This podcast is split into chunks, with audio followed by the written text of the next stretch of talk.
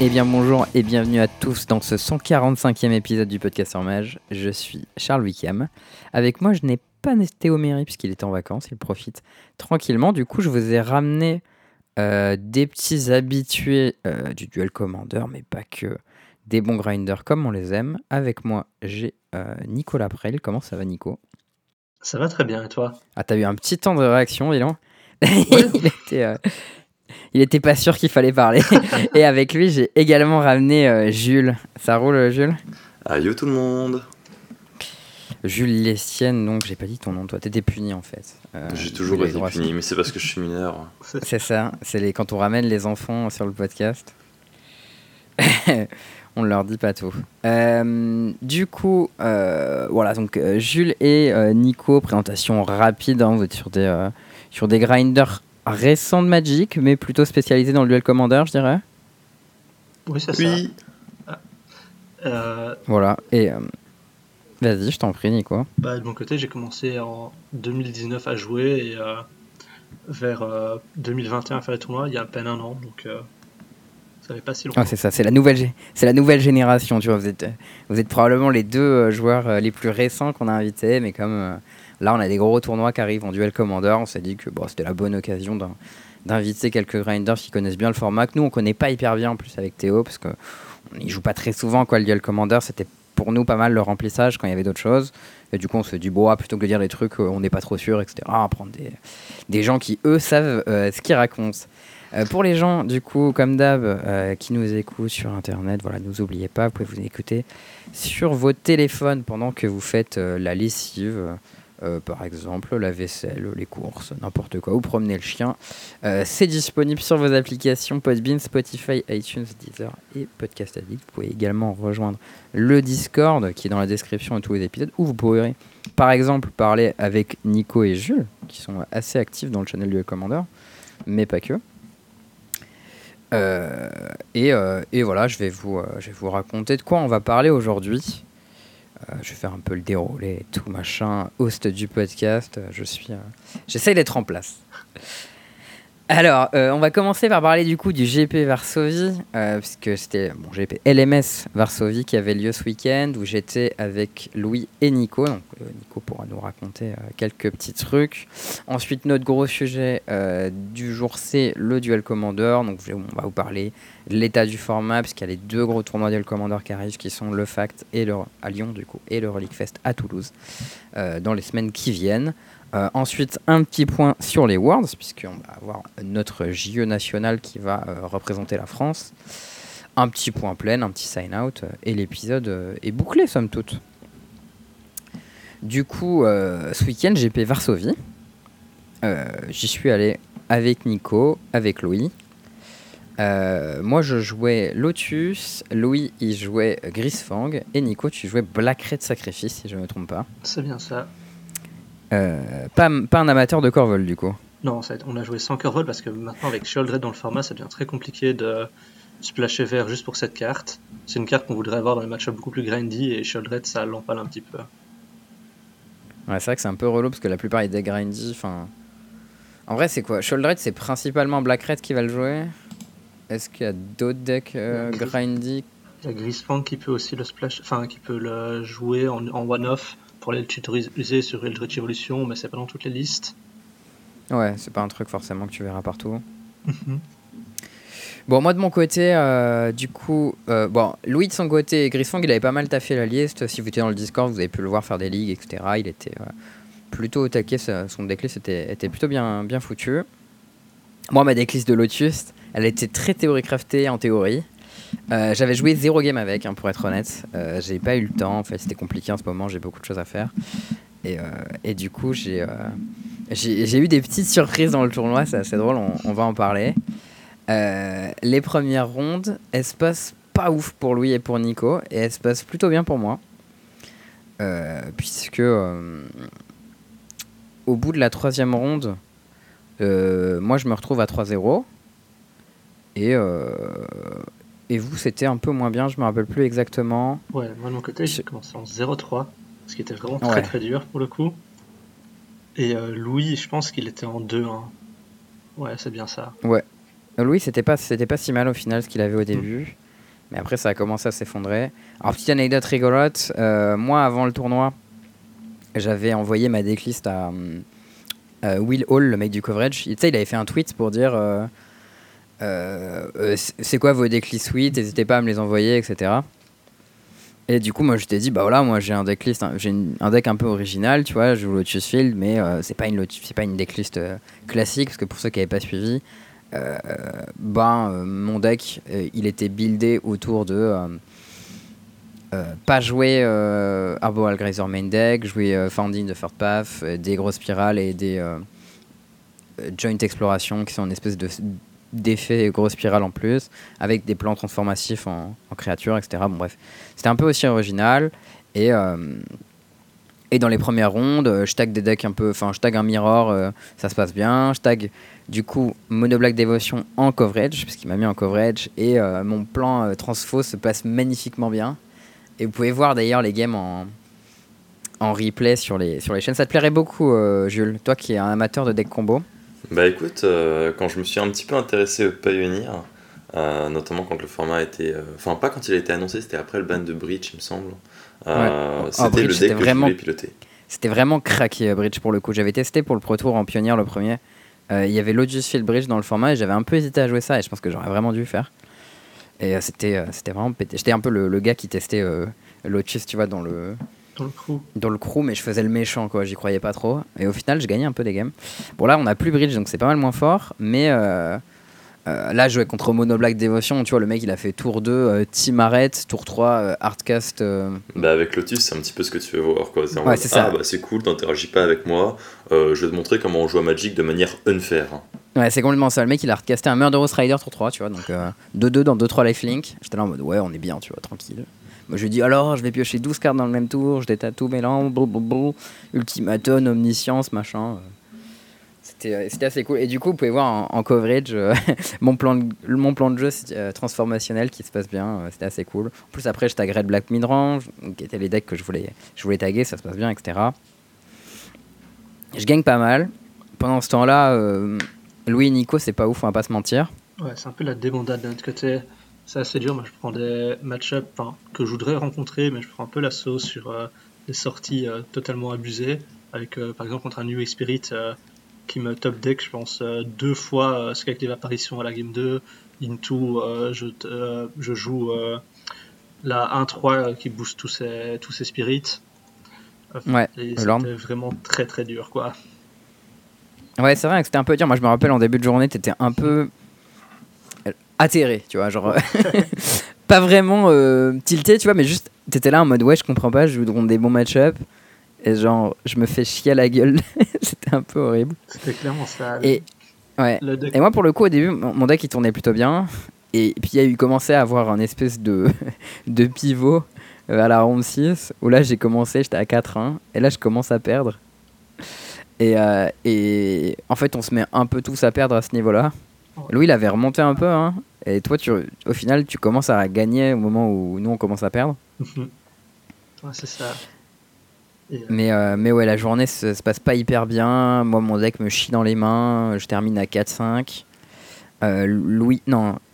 Ouais, c'est ça. Je termine à 4-5. Louis termine à 3-6. Toi, t'as droppé à 3-5 Ouais, j'ai droppé à 3-5. Et la journée, elle s'est finie comme ça. Par contre, on s'est rattrapé le soir. On a mangé des hamburgers. Ah ouais, ça c'était vraiment le top. Ça, ça a tapé. Et euh, ouais, je sais plus qui C'était toi qui avais trouvé le bar, non? Ouais, j'étais arrivé la veille en fait chercher un bar euh, tout près de l'Airbnb et j'avais trouvé euh, cet endroit-là et c'était assez parfait. Il faisait des cocktails aussi, trop trop bons pour le coup. Ouais, si vous êtes, avez l'occasion d'aller à Varsovie, ça s'appelle le bar à bout, comme Minsk Boo, finalement. mais la différence c'est que ce n'est pas banni et au contraire c'est de très grande qualité. Et, euh, et euh, du coup, pour un, à mon avis, pour un Polonais, ça doit être assez cher, hein, parce que ça fait euh, barre branchée un peu et tout. Mais la monnaie locale fait que pour un Français, ça l'est vraiment pas. Ouais, je pense que ça coûtait 12,50€ un plat plus un cocktail ou quelque chose comme ça. Donc c'était vraiment très quali pour le prix. Ouais, puis on se mettait vraiment bien, le cocktail était très bon, plus ils avaient du... je sais plus, ils avaient des trucs sans alcool aussi, genre jus de fruits, mais qui étaient très quali. De limonade. Et puis aussi, on avait trouvé un, un serveur qui parlait français. Ouais, ça c'était incroyable. Le mec il avait vécu en Belgique, je crois, pendant 8 ans, un truc comme ça. ouais, c'est ça. C'est des trucs assez inespérés. Mhm. Mais on parlait en anglais. Je, me rappelle euh, Louis et Nico qui galèrent un peu à parler au mec en anglais. Et le mec répond en français et là on bug. Ouais. Et je, pense que je réponds en anglais justement. Je comprends pas trop pourquoi il répond en français. Et c'est en revenant à table que, ben, je, que je vous dis ben, qu'est-ce qu'il a dit là? Pourquoi il a parlé en français? Ouais. C'était assez drôle. Euh, petites anecdotes de mon côté sur le tournoi. Euh, donc déjà, j'ai dit que j'avais pas du tout joué de game papier avec mon deck en fait. J'avais goldfiché euh, pas mal, donc je savais comment mon deck fonctionnait, je connaissais un peu le, le format, les decks adverses, etc. Mais j'avais pas eu l'occasion de jouer vraiment. et du coup, quand je passe en feature, ensuite je regarde ce que les gens disent, et là je vois Guillaume Gauthier qui me disent Par contre, ta carte elle marche pas comme ça, tu vois. Et c'est là que je me suis rendu compte que euh, dans mon deck, j'avais mis euh, une carte qui s'appelle Founding the Third Path, qui est une carte assez compliquée. Hein, c'est une saga avec Read Ahead, donc tu peux la choisir sur quel chapitre tu la mets. Et le troisième chapitre dit euh, T'exiles un instant ou un sorcerie de ton cimetière, tu le copies, tu peux, jouer, tu peux caster la copie. la spécificité, c'est que moi je pensais que je pouvais caster la copie ce tour-ci, donc plus tard. C'est-à-dire par exemple, je joue mon Founding the First Path tour 2, tour 3, je copie mon enfin je pose un, un Lotus Field. Et tour 4, euh, avec mon, ma saga, euh, je veux flashbacker par exemple un Hidden Strings. Mais avant de lancer mon Hidden Strings, je veux pouvoir lander et copier mon Lotus. Sinon, ça marche pas. Et en fait, je ne peux pas le faire. Euh, parce que ce n'est pas comme ça que la carte marche. Et moi, j'avais pas du tout compris que la carte euh, marchait pas comme ça, en fait, puisque j'avais testé comme ça. Et du coup, la carte est beaucoup moins forte que ce que je pensais, parce que ça, ça... du coup, euh, tu peux pas la jouer en, en prévention en disant, ok, je la joue en avant, ça va, ça va meuler la carte que je veux trouver, et après je pourrai la flashbacker et tout, parce que ça va la flashbacker dans un timing qui ne te convient pas.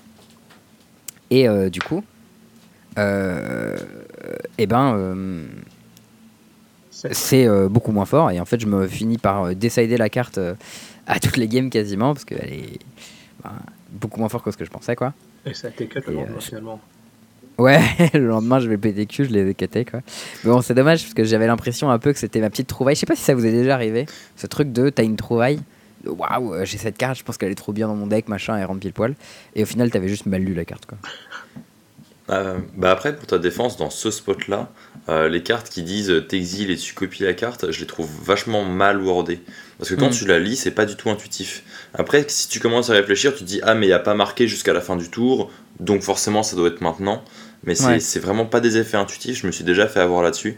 Donc je peux tout à fait comprendre que tu te sois fait euh, avoir aussi. Ce qui est drôle, c'est que quand je suis passé en coverage, les mecs ont pas capté. Euh, et c'est quelqu'un dans le chat qui a dit euh, Ah, mais comment il a casté sa carte? Il peut pas le faire ça, tu vois. Parce que pour le coup, euh, je suis assez clair en termes de gestes sur ce que je fais. Tu vois, je monte du doigt les trucs que je casse et tout. Et du coup, quand tu me vois, tu vois qu'à un moment, je casse la carte plus tard dans le tour, alors que je l'avais exilé euh, au début du tour. Et en fait, genre, j'exile un cantrip, et sauf que j'ai pas envie de le jouer maintenant. D'abord, je veux faire du mana, et une fois que j'ai fait du mana, je veux caster mon cantrip. Et j'ai pas le droit de le faire à ce moment-là. Et c'est assez gênant. du coup, bon, mon deck fonctionne pas mal moins bien que prévu. Euh, en plus, euh, petite anecdote rigolote, on était trois euh, joueurs de Lotus Field dans la, salle et j'ai tagué les deux autres. du coup, mon, deck a fait 1-1 contre Lotus Field, un que j'ai battu et un contre lequel j'ai perdu. Et il y a un des gars en fait contre qui j'ai gardé une main avec Stage en me disant ah, bah, c'est pas grave, je pas besoin de Lotus Field, je vais copier son Lotus Field à lui. Comme on fait en, en Legacy avec Lens où on peut copier le Dark Depths adverse avec son Stage. Euh, sauf que problème, Lotus Field, il a X-Proof en fait. et moi, ouais, bah oui, et moi j'ai pas capté, j'ai gardé ma main, je me suis dit putain, c'est cool, j'ai bossé le jeu pour interagir avec son stage et j'ai mon stage pour copier son field. Euh, sauf que bah, mon bossé joue, il interagit bien avec son stage, c'est vrai, mais mon stage, il copiait pas son Lotus Field, ça c'était un peu gênant. Et je m'en suis rendu compte juste après avoir keep, je me suis dit, mais putain, je suis con, il a X-Proof. Du coup, j'ai gardé mon up tout le long en mode, ouais, j'ai plein de contres et plein d'interactions, alors que bah, j'avais juste un bossé jeu, quoi. Et ce qu'il a fait, mon adversaire, c'est qu'il était malin. Euh, c'est qu'il a posé un deuxième Lotus Field de la main, qui du coup avait exprofessé, et après il est parti. Euh, et du coup, il m'a broyé. voilà, ça fait, ça fait déjà deux points frigo pour le Lotus quand même. Ouais, ouais, bah, j'imagine que c'est des choses que j'aurais pu voir si j'avais joué avec des vrais gens. Euh, ça aurait été un peu plus, un peu plus spécifique. le lendemain, du coup, on a fait le PTQ. Bon, moi j'étais un peu dégoûté parce que mes cartes elles marchaient pas exactement comme je voulais. En plus, après avoir commencé à 4-1, il fallait faire 5-4 pour le cut euh, jour 2 parce qu'on était assez peu, on était genre 160. Euh, j'avais fait 4-5 et je faisais pas jour 2 donc j'étais un peu dégoûté. Le Tabene, deux joueurs contre lesquels j'aurais joué font top 8 à la fin, donc euh, j'ai pas jouer non plus contre les tanches. jour 2, pour moi ça commence trop mal, hein. je fais genre 1-3 drop, ça se passe mal, mais pour Louis et pour Nico ça se passe mieux. Ouais, j'ai rattrapé un peu ma chance de la veille de mon côté. Mm. En... Enfin, la, première game c'était assez atroce parce que je repars sur une, une première game où je flood à fond. Je pense que je pioche 10 landes euh, sur 16-17 euh, cartes, un truc comme ça. Je la perds mm. évidemment. Euh, à la 2, je mets la 5. Donc une main 1 land, une main 6 land. Je me dis, waouh, ça, ça, va recommencer comme hier. Enfin, je ouais, dans le mental, à ce moment-là, t'es pas bon. Surtout quand la veille, si tu t'es fait rouler dessus, t'es vraiment mon. Là, c'était le seul moment de, enfin, du week-end où je pense que j'ai limite un peu commencé un peu à tilter en me disant non mais s'il te plaît il faut pas que ça continue comme ça quoi. Là c'est bon j'ai pris tout mon mauvais karma la veille. Maintenant il faut que ça s'arrête. Surtout que je joue en plus contre Black Red Midrange qui me fait à ce moment là T1 saisie dans un Mula 5 ça faisait vraiment mal. Ah ouais. J'arrive à monter cette game en piochant après vraiment très bien en piochant mes fables mes Omnixilis enfin double Omnixilis fables et des cartes comme ça qui commencent à qui me permet de grinder la game et de la, de la rattraper et euh, je gagne la troisième, donc euh, je passe en, 1-0. Donc là, ça va, ça va déjà un peu mieux. Juste anecdote, comme tu parles de saisie contre Amul 5, euh, ma dernière game au round 9 de la veille, je joue contre Black Red Midrange, qui est normalement un des très bons match-ups du deck, et une des raisons pour lesquelles j'ai pick up le deck. Et à la 2, je mulligan 4 et je prends saisie dans saisie. J'étais en mode, waouh, waouh, le plaisir, tu vois. ouais, ça fait vraiment mal. Et surtout que c'était une main en plus sans, euh, sans Lotus, si je me souviens bien. Euh, j'avais une main avec. Ouais, j'avais pas Lotus, mais j'avais un tuteur qui allait chercher Lotus, qui du coup il l'a pris. Ouais. Ensuite, je pioche un cantrip et il prend le cantrip, parce que je suis sur la draw, parce que j'ai gagné la 2. Et genre, euh, du coup, juste je pioche des landes, et puis je pose des landes, tu vois, et lui il commence à poser des bêtes. Je suis en mode, bah, je peux pas gérer tes bêtes, tu vois. et j'ai pas du tout de ressources pour partir, et du coup, bah, ça explose. Après, c'est aussi cette game-là où tu avais side-in des Mystical Dispute, si je me souviens bien. Ah, ah putain, ouais, j'ai eu un, Ça, c'était vraiment, c'était vraiment trop con. En fait, j'avais un sideboard qui était pas très compliqué, puisque euh, j'avais beaucoup des bullets à, tutor que tu peux rentrer en certains match-up parce que tu peux les caster, et, euh, et des créatures, tu vois. Et du coup, je me suis dit, bon, bah, comme j'ai un sideboard euh, transformationnel avec des créatures, etc., à chaque game, je vais reshuffle tout mon sideboard dans mon deck et je ressors 15 cartes. Comme ça, c'est facile. Euh, sauf que là, en, décidant mes, mes 15 cartes, je me rends pas compte. Je laisse les Mystical Disputes dans le deck. Parce que euh, bah, je les ai pas vus, tu vois. Genre, c'était des cartes bleues. j'étais à 4-4, j'étais pas focus, j'étais fatigué, c'était la dernière ronde, tu vois. J'ai pas fait gaffe qu'il y avait deux Mystical Disputes. Et à un moment, au milieu de la game 2, je pioche une dispute et je fais genre. Mm. et il y a Nico qui est derrière moi à ce moment-là. Et genre, limite, je bug ça, et je regarde du coin de l'œil en mode qu'est-ce qui s'est passé? Et en plus, c'est trop triste parce que je pense que si je piochais un actif pertinent à ce moment-là, la game, je la gagne. Mais... ouais, clairement. C'était assez dur cette, euh, cette dispute. Hmm. Ouais, mon. Mon jour 1 c'était mal terminé, et en plus, au, jour 2, ça commence, je joue contre. Déjà, mon adversaire présente Yorion. Donc je me dis, ok, Yorion, je suis bon, tu vois. Vraiment, c'est les bons match-up, genre c'est les gens qui pioncent. Euh, il fait euh, tour 1 Triome, tour 2 euh, Enchantement qui pioche, tu vois, sur son land pour faire du mana, tu vois. Genre abondant de grosse à 2 mana, les trucs d'énigmatique incarnation. C'est Nilias présent. Je me dis, ok, j'ai pas le droit. J'ai pas le droit de. Ah, exactement, Nilias présent. Je me dis, j'ai pas le droit de perdre. Genre, énigmatique incarnation, incarnation c'est le meilleur match-up du, du field pour Lotus. le deck n'interagit pas avec toi, il a pas de contre, et en plus, il a pas de, de clock. Et surtout, ce qu'il faut savoir, c'est que tu as juste... le deck pendant tout le week-end. Ouais, tout le week-end, j'ai dit Enigmatic Internation, c'est de la merde, c'est le pire deck du format, euh, c'est euh, 0-100 contre Lotus et tout, machin. Et du coup, euh, euh, je sais plus ce qui se passe exactement, mais euh, il pose une pièce de 8, un truc pas très fort. C'était pas la 1-4 qui faisait que tu peux jouer 15 heures par tour ou quelque chose comme ça? Ouais, soit c'était Edolon à Frétorique, soit c'était Cambal. C'était une des deux. Et je prends un peu des points, mais j'ai le temps de partir tranquille. Soit je la boune, soit je la tue, et je pars. Et je le tue. Je me dis, bon, ok. En, vrai, je suis pas très haut en PV, mais je me dis, ok, pas de problème. Énigmatique incarnation, c'est bon, tu vois. À la 2, je rentre de dispute, je sais plus, quelques créatures. Et, et je me dis, bon là, faut faire gaffe parce que il peut aller chercher des pièces de hate avec Enigmatic Incarnation si je fais pas le compte, qu'il en a probablement rentré. Et je vais essayer de pas faire le débile, tu vois. Et du coup, je prends grave mon temps, je tourne autour de ces cartes. Et euh, je garde Mystical Dispute up. Tour 4, il fait Fire of Invention. Je la contre. Je me dis comme ça, il peut faire Enigmatic Incarnation derrière.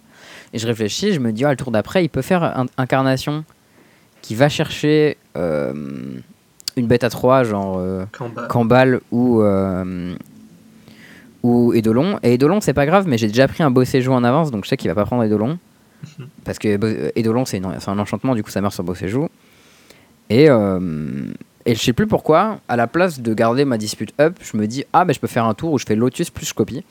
Ça va être fort, comme ça, je le tue au tour suivant. Et ça rate pas, lui, il fait euh, incarnation, il va chercher Kambal. Je me retrouve dans la sauce. Je galère trop à bouncer son truc, il pose des bêtes il y a un tour où je peux go off et au final je préfère défausser sa main parce que j'ai peur de contre. Où je fais genre euh, le spell à 6 là, qui fait défausser sa main. Il révèle sa main, il a que des créatures, aucune interaction. Euh, ensuite, moi je fisale sur un cantrip et il m'attaque et il me tue. Et je me dis, mais putain, je suis vraiment le pire des enculés quoi. j'ai joué n'importe comment. Et du coup, à la 3, j'arrête de tourner un peu autour de ces cartes. Euh, je, fais, je joue plus mon plan de jeu focus, etc. Euh, et euh, je fais beaucoup de mana. Mais euh, je, copie un premier Lotus, tu vois. Mais j'ai pas de payoff. Je me dis, bon, c'est pas grave, j'ai un, un, truc, je cherchais un troisième Lotus. Je copie mon troisième Lotus et j'ai toujours pas de payoff. Et lui, il commence à, accumuler les bidules. Mais j'ai pris un, un, Otawara en main en me disant, fin de tour, je boom son truc et je pars, tu vois. Ouais, t'as comme une interaction en main. Et lui, ouais, mais lui, il a genre un Kambal, un truc, comme, un truc pas très fort, tu vois. Ça me cogne pas très fort. Et euh, à part ça, il bouille mais il se passe rien, tu vois. Il a, il a genre je sais plus ce qu'il a sur table, il a des linéas machin. Euh, il a une fable, mais franchement, il n'y a rien de méchant. Quoi. Et, euh, et, moi, je pioche des, des, stages, tu vois, je copie mes stages. À un moment, j'ai 4 stages sur table. Je pioche Omniscience, je fais, bah, pas grave, je paye 12, je fais Omniscience, et j'ai toujours rien, tu vois. Et, euh, et à un moment, je me dis, mais putain, est-ce que je vais perdre contre cette game avec Omniscience sur table? Et lui, à un moment, il fait les line binding, euh, sur Omniscience, je me dis, ah, c'est un peu relou, mais je peux la bouncer au pire, ou juste j'ai tellement de mana que c'est pas très grave. Et après, il fait Incarnation, je sacrifie Line Binding, je cherchais Titan of Industrie. D'abord, j'ai eu peur qu'il aille chercher euh, euh, Agent Treachery et qu'il prenne mon, mon Omniscience. Je me suis dit, oulala, ce serait très grave. Après, il avait Fire Finalement, il... il avait Fire en jeu ou pas à ce moment-là? Je sais plus, mais il avait quand même pas mal de trucs quand même. Mhm. Genre, il me, tuait, il me tuait pas vite, mais il avait beaucoup de machin, mais au final, moi je pouvais toujours le combo. Et au final, il cherche Titan of Industrie, il fait Destroy Target Enchantement, plus fait un 4-4. Into Yorion copie, euh, fait un deuxième 4-4 et fait un, je sais plus, un autre truc. Euh, il commence à avoir un board vraiment giga gros. Mhm. Et là, il faut que je le bute, et en fait, euh, bah, je repioche rien et je meurs. Et je me dis, mais putain. Je viens de perdre contre Enigmatic Incarnation, je suis giga tilté. J'ai joué n'importe comment, je lui ai donné la game, je me dis putain, mais je fais n'importe quoi en fait. Et, euh, et, du coup, à partir de là, mon PTQ s'est mal passé. ouais, après, c'était compliqué. Hein. T'étais parti euh, en 4-1, puis 4-5. Euh, et revenir le lendemain. Ouais, et là, je recommençais en, en 0-1. Je perdais contre le meilleur match-up. D'ailleurs, je tag Black Red Midrange, qui a aussi un bon match-up. Je perds aussi. Je me dis, oh, ça se passe trop mal. Ouais. Je finis par gagner contre un monogreen. C'est drôle parce que j'ai joué deux fois contre monogreen. Il y en a un, il y a une game où il m'a fait une sortie Planeswalker. Il m'a atomisé. Et une game où il m'a fait une sortie créature et je l'ai atomisé. Donc euh, j'imagine que le. C'est Karn et ça va tuto euh, des pièces de contre toi, ça va tuto Dumping Sphere. Ouais. En fait, une fois il a fait Karn, il a tuto Dumping Sphere, je me suis dit ok, pas de problème, je vais la gérer. Euh, mais il la pose pas tout de suite. Et le tour d'après, je peux pas partir. Du coup, je fais un tour de setup. Et le tour d'après, il, fait il fait deuxième Karn, je cherchais une PC Needle, il fait PC Needle, je nomme Bossejou into Dumping Sphere. Et là, j'étais lock, j'étais en mode ah bah putain. Ouais, t'as plus que Je suis baisé. Ouais, mais j'avais Bossejou en main. que j'avais préparé pour gérer cette Tamping Sphere et en fait euh, ben en fait non. J'étais euh, j'étais bien baisé. Après lui pour le coup c'est mon adversaire qui, qui, a fait top 8 et tout. Il, jouait bien Magic hein, tu vois. Il savait ce qu'il faisait il connaissait bien son deck euh, il était moins perdu que moi quoi. Bon du coup si on revient vers toi qui a bien commencé ce, ce, PTQ tu gagnes contre Black Red Midrange. Ouais puis j'affronte d'ailleurs tu joues. Black Zombie c'est un vrai deck ça? Ouais je sais pas trop. C'était un, deck avec Crit Breaker qui faisait des petits zombies, avait Dark Salvation, ça jouait une Liliana euh, Dreadhorde aussi. Ça a l'air mignon quand même, dit comme ça. Ouais, ça pas Moi, j'aime bien ce genre de deck, mais je crois que si c'était suffisamment bien, je le jouerais, tu vois. Après, le truc, c'est que moi, je joue des fours, des chats, des devils et des claims. Pas ouais, lui, il joue des créatures et toi, tu joues, des... tu joues même devils, quoi. Donc, normalement, tu le défonces. Surtout qu'en fait, les, les, des créatures qui vont assez vite, comme euh, humain ou comme Atarkasret, ça peut faire un petit peu peur finalement à, un sacrifice, étonnamment. Mais ces decks euh, créatures très lents qui veulent grinder, enfin, on, les explose, quoi. On fait du CA avec euh, des disputes, avec Village Right. Et c'est dans les deux games, je trouve, je pense, double four, double devil. Enfin, il n'y a pas eu trop match, quoi. Ok. Et après, du coup, tu joues contre Black Red Mine. Ça se passe bien. Non, après, je joue contre euh, Mono Green. Qui est, qui est le pire match-up euh, de sacrifice. Je perds 2-0 euh, sec. Il n'y a, pas, a pas eu trop de game. Il y a sur la deuxième game. C'est quoi Il a des il a des gros culs, donc tu peux pas les pinguer. Plus, il a des cartes qui bloquent les chats. Ouais, c'est ça. Il a des cartes main deck qui bloquent, euh, qui bloquent les fours. Il, va, il peut aller du tout en plus. Et ça bloque les trésors aussi. Ça bloque, ouais, ça bloque les ah ouais, ça bloque les trésors. Tu peux faire Needle sur Fable. Il peut faire Needle sur, sur euh, Fable, sur euh, Obnixilis Post Side aussi. Enfin, c'est très très grave. Et puis, euh, il a des 5-6 qui fait que tu n'attaques pas du tout, quoi. Ouais, il a des 4-4 et des 5-6. Il y a beaucoup de choses qui font que ça va pas. Et euh, ouais, à cette game-là, post-side, moi j'ai décidé mes claims parce que je pensais qu'il allait décider ses trolls. Ouais. Parce que troll c'est une mauvaise carte contre moi et donc euh, les claims ils touchent plus que les, les, elfes, mais ça me paraissait un peu weak. Ça trample le troll pourtant, non? Ouais, ça trample, mais bon, ça prend très très fort claim. Et euh, le truc. C'est vrai que ça prend fort claim. Mon idée c'était que moi, mon plan pour gagner c'est de voler un troll et de le tuer et euh, enfin en tout cas de voler ses cartes et de le tuer pour mettre une pression suffisamment rapide. Et donc je me dis si lui, et lui a l'air d'être un bon joueur, donc je me dis si lui sait que mon plan c'est ça, bah, il doit juste décider les trolls, il blanque, il blanque quasi mes claims, et euh, je, dois, juste, je peux juste voler ses, euh, ses elfes, mais c'est pas ouf. Ouais, ses elfes, ou euh, ses cavaliers, mais pour 3 mana quoi, avec euh, avec Expertise. Donc je me dis, j'ai enfin, essayé d'être un peu euh, next level et au final il a gardé cette rôle parce qu'il était une version euh, qui jouait pas Teferi à 4 et donc euh, Osof Nissa c'était bien moins bon dans son deck.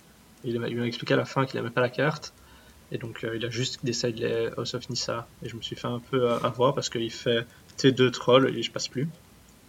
Ouais, après moi la plupart des joueurs de Monogreen ils m'ont dit tu sais moi je side quasiment pas. Dans mon deck il y a que des bullets pour Karn et j'ai rien à rentrer tu vois. Ouais. Ce qui est un vrai, un des avantages du deck, c'est-à-dire que moins de complexité, c'est moins d'énergie mentale à dépenser sur le sideboard. C'est plus d'énergie que tu as pour les games. Hein. Clairement, ça fait du temps de gagner entre les rondes aussi. Hein. Juste pour voir, hein, pendant que l'autre personne side, euh, juste boire un petit peu ou quoi, c'est important, je pense. Euh, Mais ouais, du coup, du coup tu, te fais défoncer par monogreen. D'ailleurs, tu retags euh, red, Black. Ouais, là, je, le bats. Il n'y a pas trop, trop match dans les deux games. Il me fait Hearst T1 à la 1. Et je suis là en mode. Enfin, Hearst T2 à la une. Ouais, c'est compliqué. Et l'adversaire me tiltait un petit peu. Euh, au final, euh, il jouait assez mal son Hearst parce qu'il le jouait proactivement. Et donc, mon réponse, ben, je saquais mon chat et je le ramenais. Et, enfin, il faisait juste n'importe quoi et, je l'ai battu grâce à ça. Ensuite, j'affronte Band Spirit. Là, je perds 2-0. Ah, Band, Spirit, ça va être un bon match-up sur le papier Ouais, c'est globalement un bon match-up.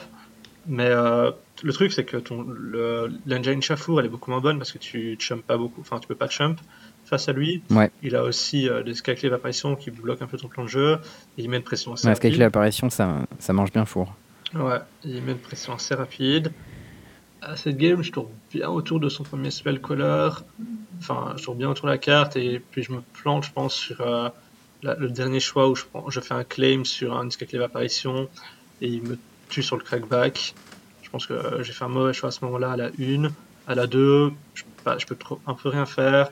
Je flood énormément et là, je rentre dans les défauts de sacrifice où euh, tu pioches dans tes piocheurs, tu fais des village rights. Euh, sur ouais, qui pioche dans des witness, qui pioche dans des deadly disputes, qui pioche dans des landes et au final t'as aucune action. Et même dans des fables où c'est juste trop. Enfin, dans le match-up contre. c'est trop lent. C'est contre Spirit, c'est trop lent. Et donc tu discartes, essaies de ramener, de retrouver tes claims ou tes devils et quand tu les trouves pas, ben, ça marche plus trop. Mm. Et euh, donc là, je suis haute pour le top 8 parce que c'était, on était tout juste 64. Et donc je suis à Ouais, moi à ce niveau-là, à ce niveau-là, j'avais déjà droppé. Mm. J'avais joué contre Grisfang à la dernière game où je m'étais fait atomiser. Il y a juste un truc qui était marrant contre Grisfang. C'est que, bon, déjà, moi j'étais encore. J'étais un peu tilté à ce moment-là. J'ai mulligan toutes les games quasiment. À un moment, il m'a fait natural. Euh, tour 2, cantrip qui met Parelion en grave et qui prend Grisfang en main. Je me dis, ok, super. Je fais tour 3 Grisfang. Je fais le mec un peu, un peu blasé en mode, ok, il me dit combat. Là, je fais, euh, attends, attends, attends. Et je fais genre, en réponse à ton trigger, je vais cycler mon vizir pour engager ton Grisfang. Et du coup, il ramène Parelion, mais il peut pas attaquer avec, parce qu'il peut pas le croc. Et euh, du coup, à la fin, il remonte dans sa main. et euh, ça, lui a, ça lui a viré son truc du grève. Et... Mais bon, le tour d'après, il en a retrouvé un, il m'a bourré, j'ai perdu.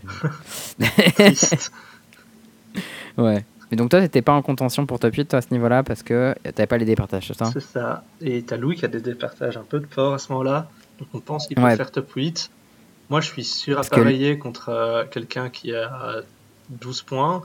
Donc je me dis, hmm. ben, je dois gagner déjà pour, pour, me placer en top 16 et avoir, euh, je pense, euh, ces 100 euros de cashback sur un des prochains events.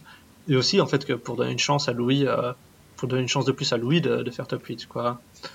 Et hmm. donc, on joue tous les deux contre Oui, parce que tu joues, tu joues contre un, adversaire, un ancien adversaire de Louis. Ouais, c'est ça. donc, du coup, forcément, si tu gagnes, si tu ah non, si tu perds, ça monte sa départage. Ouais, si, si je perds, mais les départages de Louis étaient déjà énormes, il était à plus de. Oui, c'était, il avait 72%, 72%, un truc comme ça, c'était absurde. En fait, lui, tous ses adversaires ont fait top 8, je crois, un truc comme ça. Ouais, ça a été quasi ça.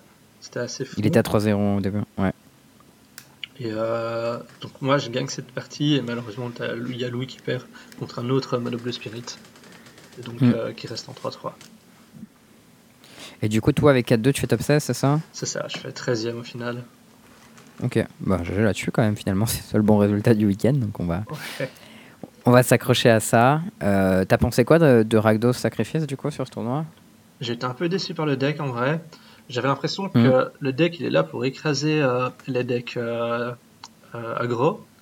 Sauf qu'en hmm. fait, c'est plus trop trop le cas. Enfin, en tout cas, j'ai eu moins cette impression de les écraser comme ça pourrait être dans les autres formats, comme il y a eu en standard ou en histoire. Et j'ai l'impression que le souci, c'est que ben, on est, on est un, deck qui va finalement très bien grinder les games, avec des cartes comme Fable, avec des cartes comme Deadly Dispute, comme euh, Village Raid, même que le Witness, et on, on perd cette, cette puissance contre cette force contre aggro qui a été d'avoir un jeu très serré avec des, par exemple une carte comme Ghost Rider, c'est bien mieux que Fable contre, que Fable contre aggro quoi. Donc, euh, aller, aller chercher le late game, on, se diminue de mon match-up et je pense qu'il faut un peu revoir le side et, euh, enfin, plus respecter l'aggro, quoi. Pour l'instant, surtout que les decks aggro actuellement, c'est des decks euh, comme Spirit qui passent par les airs. Donc, euh, ça nous, ce qui nous dérange un peu, parce qu'on peut pas bloquer. Euh, Atarskas Red qui va juste trop vite. Ouais, nous, ça va très vite ce deck-là. Et qui attaque, et il y a aussi des Phoenix. Donc les Phoenix, on les bloque pas du tout. C'est des Q à 2, donc c'est aussi plus compliqué. C'est à Trample et ça met des gros gros boards très très rapides. Et euh, même humain, si Presage, je pense qu'on est assez devant. Post-side, bah, les games qu'on a testés, ça devenait beaucoup plus compliqué avec euh, les cartes comme Wedding Announcement et Adeline. Quoi. Ouais. C'est vrai que pour le coup, on a fait quelques games parce que moi j'avais humain en proxy. Et après, m'être fait complètement défoncer tout le week-end sur le De temps en temps, je sortais humain. J'étais en mode putain, euh, franchement, il passe si mal ce deck. Ouais. Mais ouais, pour le, ouais, pour le coup, de mon côté, sur Lotus, j'étais très déçu par le deck. En fait, il y avait quelques, quelques trucs que j'avais bien identifiés, quelques trucs que j'avais pas bien identifiés. Les trucs que j'avais bien identifiés, c'était la méta. Euh, c'est-à-dire que j'ai tagué tous les decks que je voulais taguer. Donc ça, c'était cool. Euh, par contre, mon deck, il avait pas les, bons match-ups que je pensais qu'il avait. Du coup, c'était gênant. Euh, par exemple, j'ai tagué 4 fois Black Red et j'ai fait 1-3 contre Black Red. Donc ça, quand ton deck il est censé avoir un bon match-up contre Black Red, c'est pas acceptable. Euh, j'ai tagué deux fois, euh, deux fois Monogreen et j'ai fait 1-1. Euh, je pensais que le match-up il était bien contre Monogreen. En fait, il est pas très bien contre Monogreen. j'ai évité les mono blancs et les spirits, donc ça c'était le but. Et au final, j'ai quand même pas gagné tant que ça. Et en gros, le deck il a plusieurs faiblesses. Déjà, globalement, il est faible. Genre, juste ce que fait le deck, c'est pas si fort que ça. il est pas aussi consistant que ce que je voudrais. Genre, je pensais que c'était un deck qui était consistant, qui tue tour 5 régulièrement et des fois tour 4. Et en fait, il y a un fail rate qui est quand même assez élevé, parce que genre, pour que ton deck il fonctionne, il a besoin d'avoir 3 landes en fait. Et si deux de ces landes c'est des Lotus Field, ça marche pas. Il faut qu'il y ait exactement un Lotus Field, mais Lotus Field, tu peux le poser que quand tu as deux autres landes sur table. Donc, et ça, des fois, tu as des mains où tu as genre Breeding Pool, Stage, Lotus Field. Non, genre, peut-être Stage, double Lotus Field, tu as trois landes, ton deck qui marche pas. Et genre, ça, c'est vraiment super chiant. le plan de fight transformatif, c'était une bonne idée. tous mes adversaires ont décidé de la removal contre moi à chaque fois que j'ai rentré mes créatures, ils étaient toujours surpris et ça les a régulièrement défoncés. Ça c'était cool. Euh, mais euh, mais c'était pas suffisant. En fait, j'ai beaucoup milligané parce que mon deck était pas assez consistant, alors que je pensais vraiment que c'était un deck consistant. Et bon, bien sûr, il y a l'histoire de la saga qui marchait pas quoi. ça c'était assez gênant. Et euh, du coup, bah, assez mauvais retour sur Lotus finalement. Il m'a pas mal déçu. Je m'attendais à ce que ça fasse dinguerie et deck a pas mal perdu contre lui-même. Après, moi, j'ai pas piloté parfaitement non plus, bien sûr. Hein. Je pas énormément de, de répétitions avec le deck. Mais euh, quand ça marche, ça fait ce que ça veut, il n'y a pas de problème. Mais le format, en fait, est beaucoup plus rapide que ce que je pensais. En gros, moi, je pensais être un deck plutôt rapide en tuant tour 4. Et en fait, non, genre quasiment tous les decks du format, ils peuvent tuer tour 4. Et du coup, bah, euh, mais eux, ils le font de manière plus consistante. Tu vois, genre, euh, enfin, les decks euh, Atarkared, ils vont te tuer tour 4 tout le temps. Genre vraiment, ils sont consistants quoi. Et ce deck-là, bon, niveau consistance, c'était assez décevant, je trouve. mais c'est globalement le souci de pas mal de decks, j'ai l'impression, en pionnière. en fait, quand, mm. tu as des bonnes sorties, tes decks ils sont un peu inarrêtables. C'est la même chose pour Règle de Sac, quand tu arrives à assembler euh, tour 3, Chafour plus des vols. Enfin, tu as très peu de decks qui peuvent battre ça. Mais tu as toutes les games où tu creuses dans où tu creuses pour arriver à mettre en place tes synergies et ça marche pas quoi. Ouais. Et ça, c'est euh, c'est un peu dommage. Après, globalement, je trouvais que l'event était plutôt bien. Ouais. Euh, on va en parler un peu. Hein. Là, c'est ce moment où je vais m'adresser vers Jules, parce que Jules, qui est plutôt de son côté un, un grinder, mais plus sur la scène locale. C'est-à-dire, je pense, je sais pas si tu déjà allé faire les tournois à l'étranger, euh, Jules. Bah, justement, pas trop.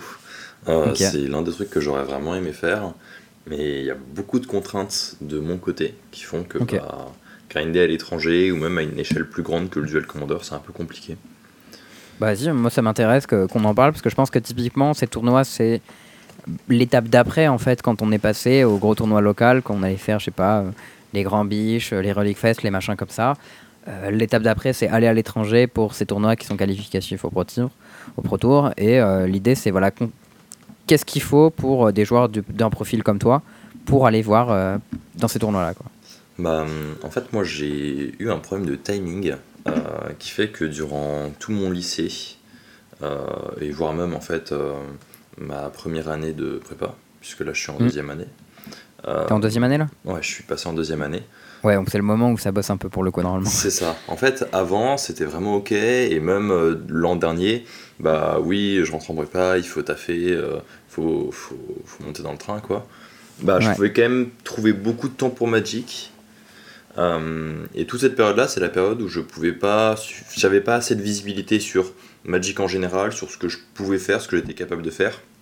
Et en plus de ça, la scène compétitive était pas celle d'aujourd'hui. Là, ça s'est beaucoup accéléré euh, en un an, deux ans, euh, où mm. là, on retrouve des gros tournois. On se dit, ok, on va partir à l'étranger, on va monter des crews, on va péter test à mort.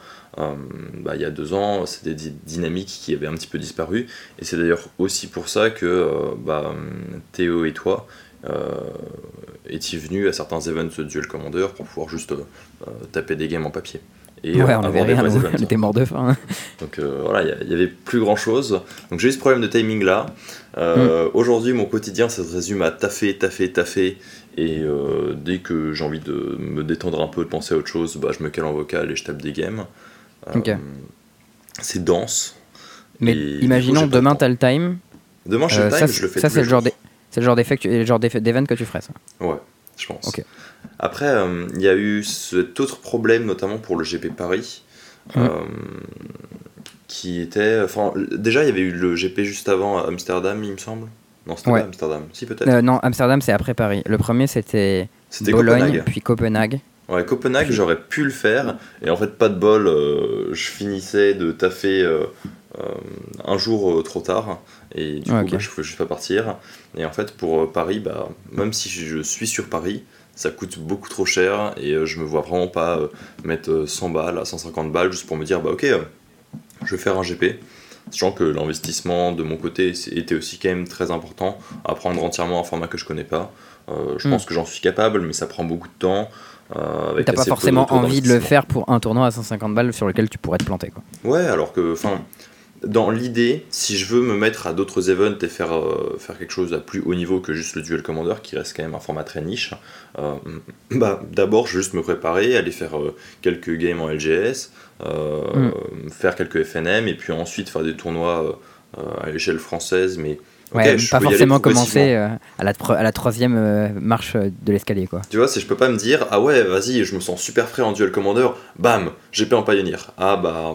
Non, en fait, tu vois, faut peut-être que je me prépare un petit peu avant. Et la préparation, bah, comme il va me manquer toutes les bases euh, déjà du Pioneer, mais encore plus, enfin plus largement, des formats construits, c'est-à-dire jouer avec des playsets, jouer avec un sideboard, Ouais, ok. Oui, c'est vrai que euh, moi, ça, ça, me paraît inenvisageable un joueur compétitif qui a jamais joué avec un sideboard, mais c'est vrai que pour le coup, euh, bah, il y a des gens pour qui c'est le cas au final. Puis même, il y a, enfin, j'ai une manière de lire euh, ce que peut jouer mon adversaire, ce que peut, ce qu'il peut avoir en, main, qui est vraiment orienté duel commander et qui va essayer de prendre super large, parce que dans notre format, c'est la foire, quoi. C'est le bordel, tu vois tout et rien, et t'es obligé de lire des trucs. Au début, ok, mon adversaire il a interaction à deux, combien il y en a Il peut en avoir 23 différentes. Quoi. Ouais, puis alors ensuite il faut déterminer laquelle parce qu'il joue tel type de deck, tel machin, et alors en fait sur tel spot spécifique parce que le problème c'est que c'est pas par exemple Go for the Throat, euh, puis euh, t'as Eliminate, euh, puis t'as ouais, genre, Toutes les mêmes font Destroy la créature ciblée. Quoi. Tu vois, donc ça c'est pas c'est plutôt simple de tourner autour de ça ou, ou même d'identifier ça. Mais dès que tes cartes, genre tu pètes un enchantement sous telle condition, ou bien t'as telle répercussion en plus de faire ton effet, ça part en couille. Et bah, mm. moi j'essaye de tourner autour d'effets super larges, euh, alors qu'en format construit, bah, tu es dans des, dans des grilles qui sont beaucoup beaucoup plus réduites, beaucoup plus efficaces aussi, euh, avec des signaux qui sont peut-être un petit peu plus forts. Euh, et ça, c'est tout un truc qu'il faut que j'apprenne. En, en, parlant de ça, ça me rappelle une, une carte dont j'ai discuté avec les autres pilotes de Lotus que j'ai rencontrés du coup sur le tournoi, qui est une carte de Duel Commander, c'est pour ça que j'en parlais. Les gars m'ont dit, mais tu sais ce qu'on devrait jouer? On devrait jouer Tales End.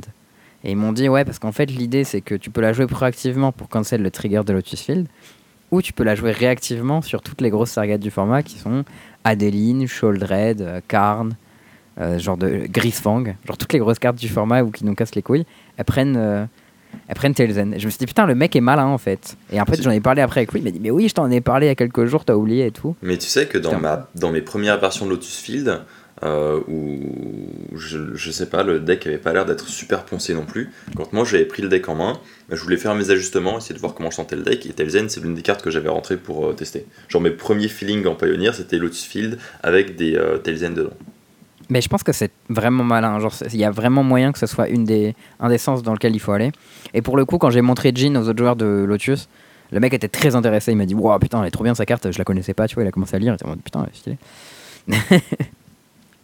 Donc voilà, peut-être que, peut que la liste va évoluer. Comme je suis passé en coverage et que les gens ont vu ma decklist, euh, peut-être qu'il y aura des gens qui vont bosser là-dessus et qui en feront quelque chose. Écoute, j'espère un peu parce que j'avoue que j'avais l'espoir pour ce deck-là, mais au final, euh, il n'y a pas trop loin. Mais du coup, bon, bonne nouvelle si la question c'est juste euh, le temps. Les sous, malheureusement, on peut pas y faire grand-chose, mais on peut espérer que... bah, les sous, enfin j'ai de la ressource, tu vois. Euh, si je dois vraiment mettre de l'oseille dans un GP parce que les conditions sont réunies, pas juste je veux faire un GP pour faire un GP, mais euh, mm. parce que je veux pouvoir performer ou bien profiter correctement de l'expérience parce que je me vois comme un grinder. Euh, mm. Bah en fait les sous ok je vais juste perdre une semaine de vacances, je vais taffer un petit peu et au pire je vais taffer l'été. voilà j'ai de quoi faire. Hein. Donc, donc non là-dessus c'est c'est pas censé être un problème. Ok, bah après, c'est vrai que de manière générale, quand on est des joueurs de Magic compétitifs, t'es un peu obligé en quelque sorte d'avoir pas mal de ressources parce qu'il faut que tu aies accès aux, aux, cartes, il faut que tu aies accès aux, trains, aux avions, trucs comme ça pour les tournois. Et, bah maintenant, les cartes, c'est plus trop un problème. Et euh, bah d'ailleurs, comme comme c'est un podcast qui s'adresse à beaucoup de gens, euh, je tiens quand même à le repréciser, mais les communes Magic sont super riches. Euh, je sais en tout cas que à l'échelle française en Duel Commander, le prêt de cartes, ça se fait super facilement. Moi, c'est comme ça que j'ai pu intégrer la scène compétitive. sans ces gros joueurs qui m'auraient pas prêté de cartes, bah, juste impossible de venir faire des events. comment te dire que tu vas venir faire un événement de 80 joueurs si ton deck il est pas optimisé, qu'il te manque 300, 400, voire même 1K pour monter ton deck? Et en fait, maintenant, tu es sur un Discord, tu demandes, ça arrive. Ouais, en plus, maintenant, la technologie permet des choses formidables puisque c'est beaucoup plus confortable de demander sur un chat dans un Discord est-ce que quelqu'un aurait telle carte à me prêter que d'aller dans un, dans un local game shop demander à tous les gens euh, excuse-moi, euh, t'aurais une Volcanic Island ou... Genre, tu vois, c'est. Enfin, je sais qu'il y a beaucoup de gens qui se sentent pas forcément très bien à aller voir des gens en physique pour leur demander des trucs et tout. Là où en plus, ça coûte cher. Quand t'es pas habitué, quand tu ne connais pas cette dynamique de prêt qui existe, qui est réelle, mm. bah t'as peur. Euh, l'un des trucs qui était assez, euh, assez marrant, c'est que moi, on commence à me demander quelques cartes, et même j'appuie pour qu'on vienne me demander, parce que bah, euh, j'en ai marre qu'il y ait des personnes qui restent chez eux et qui sont en mode Ah non, je veux pas sortir de chez moi parce que j'ai pas les cartes.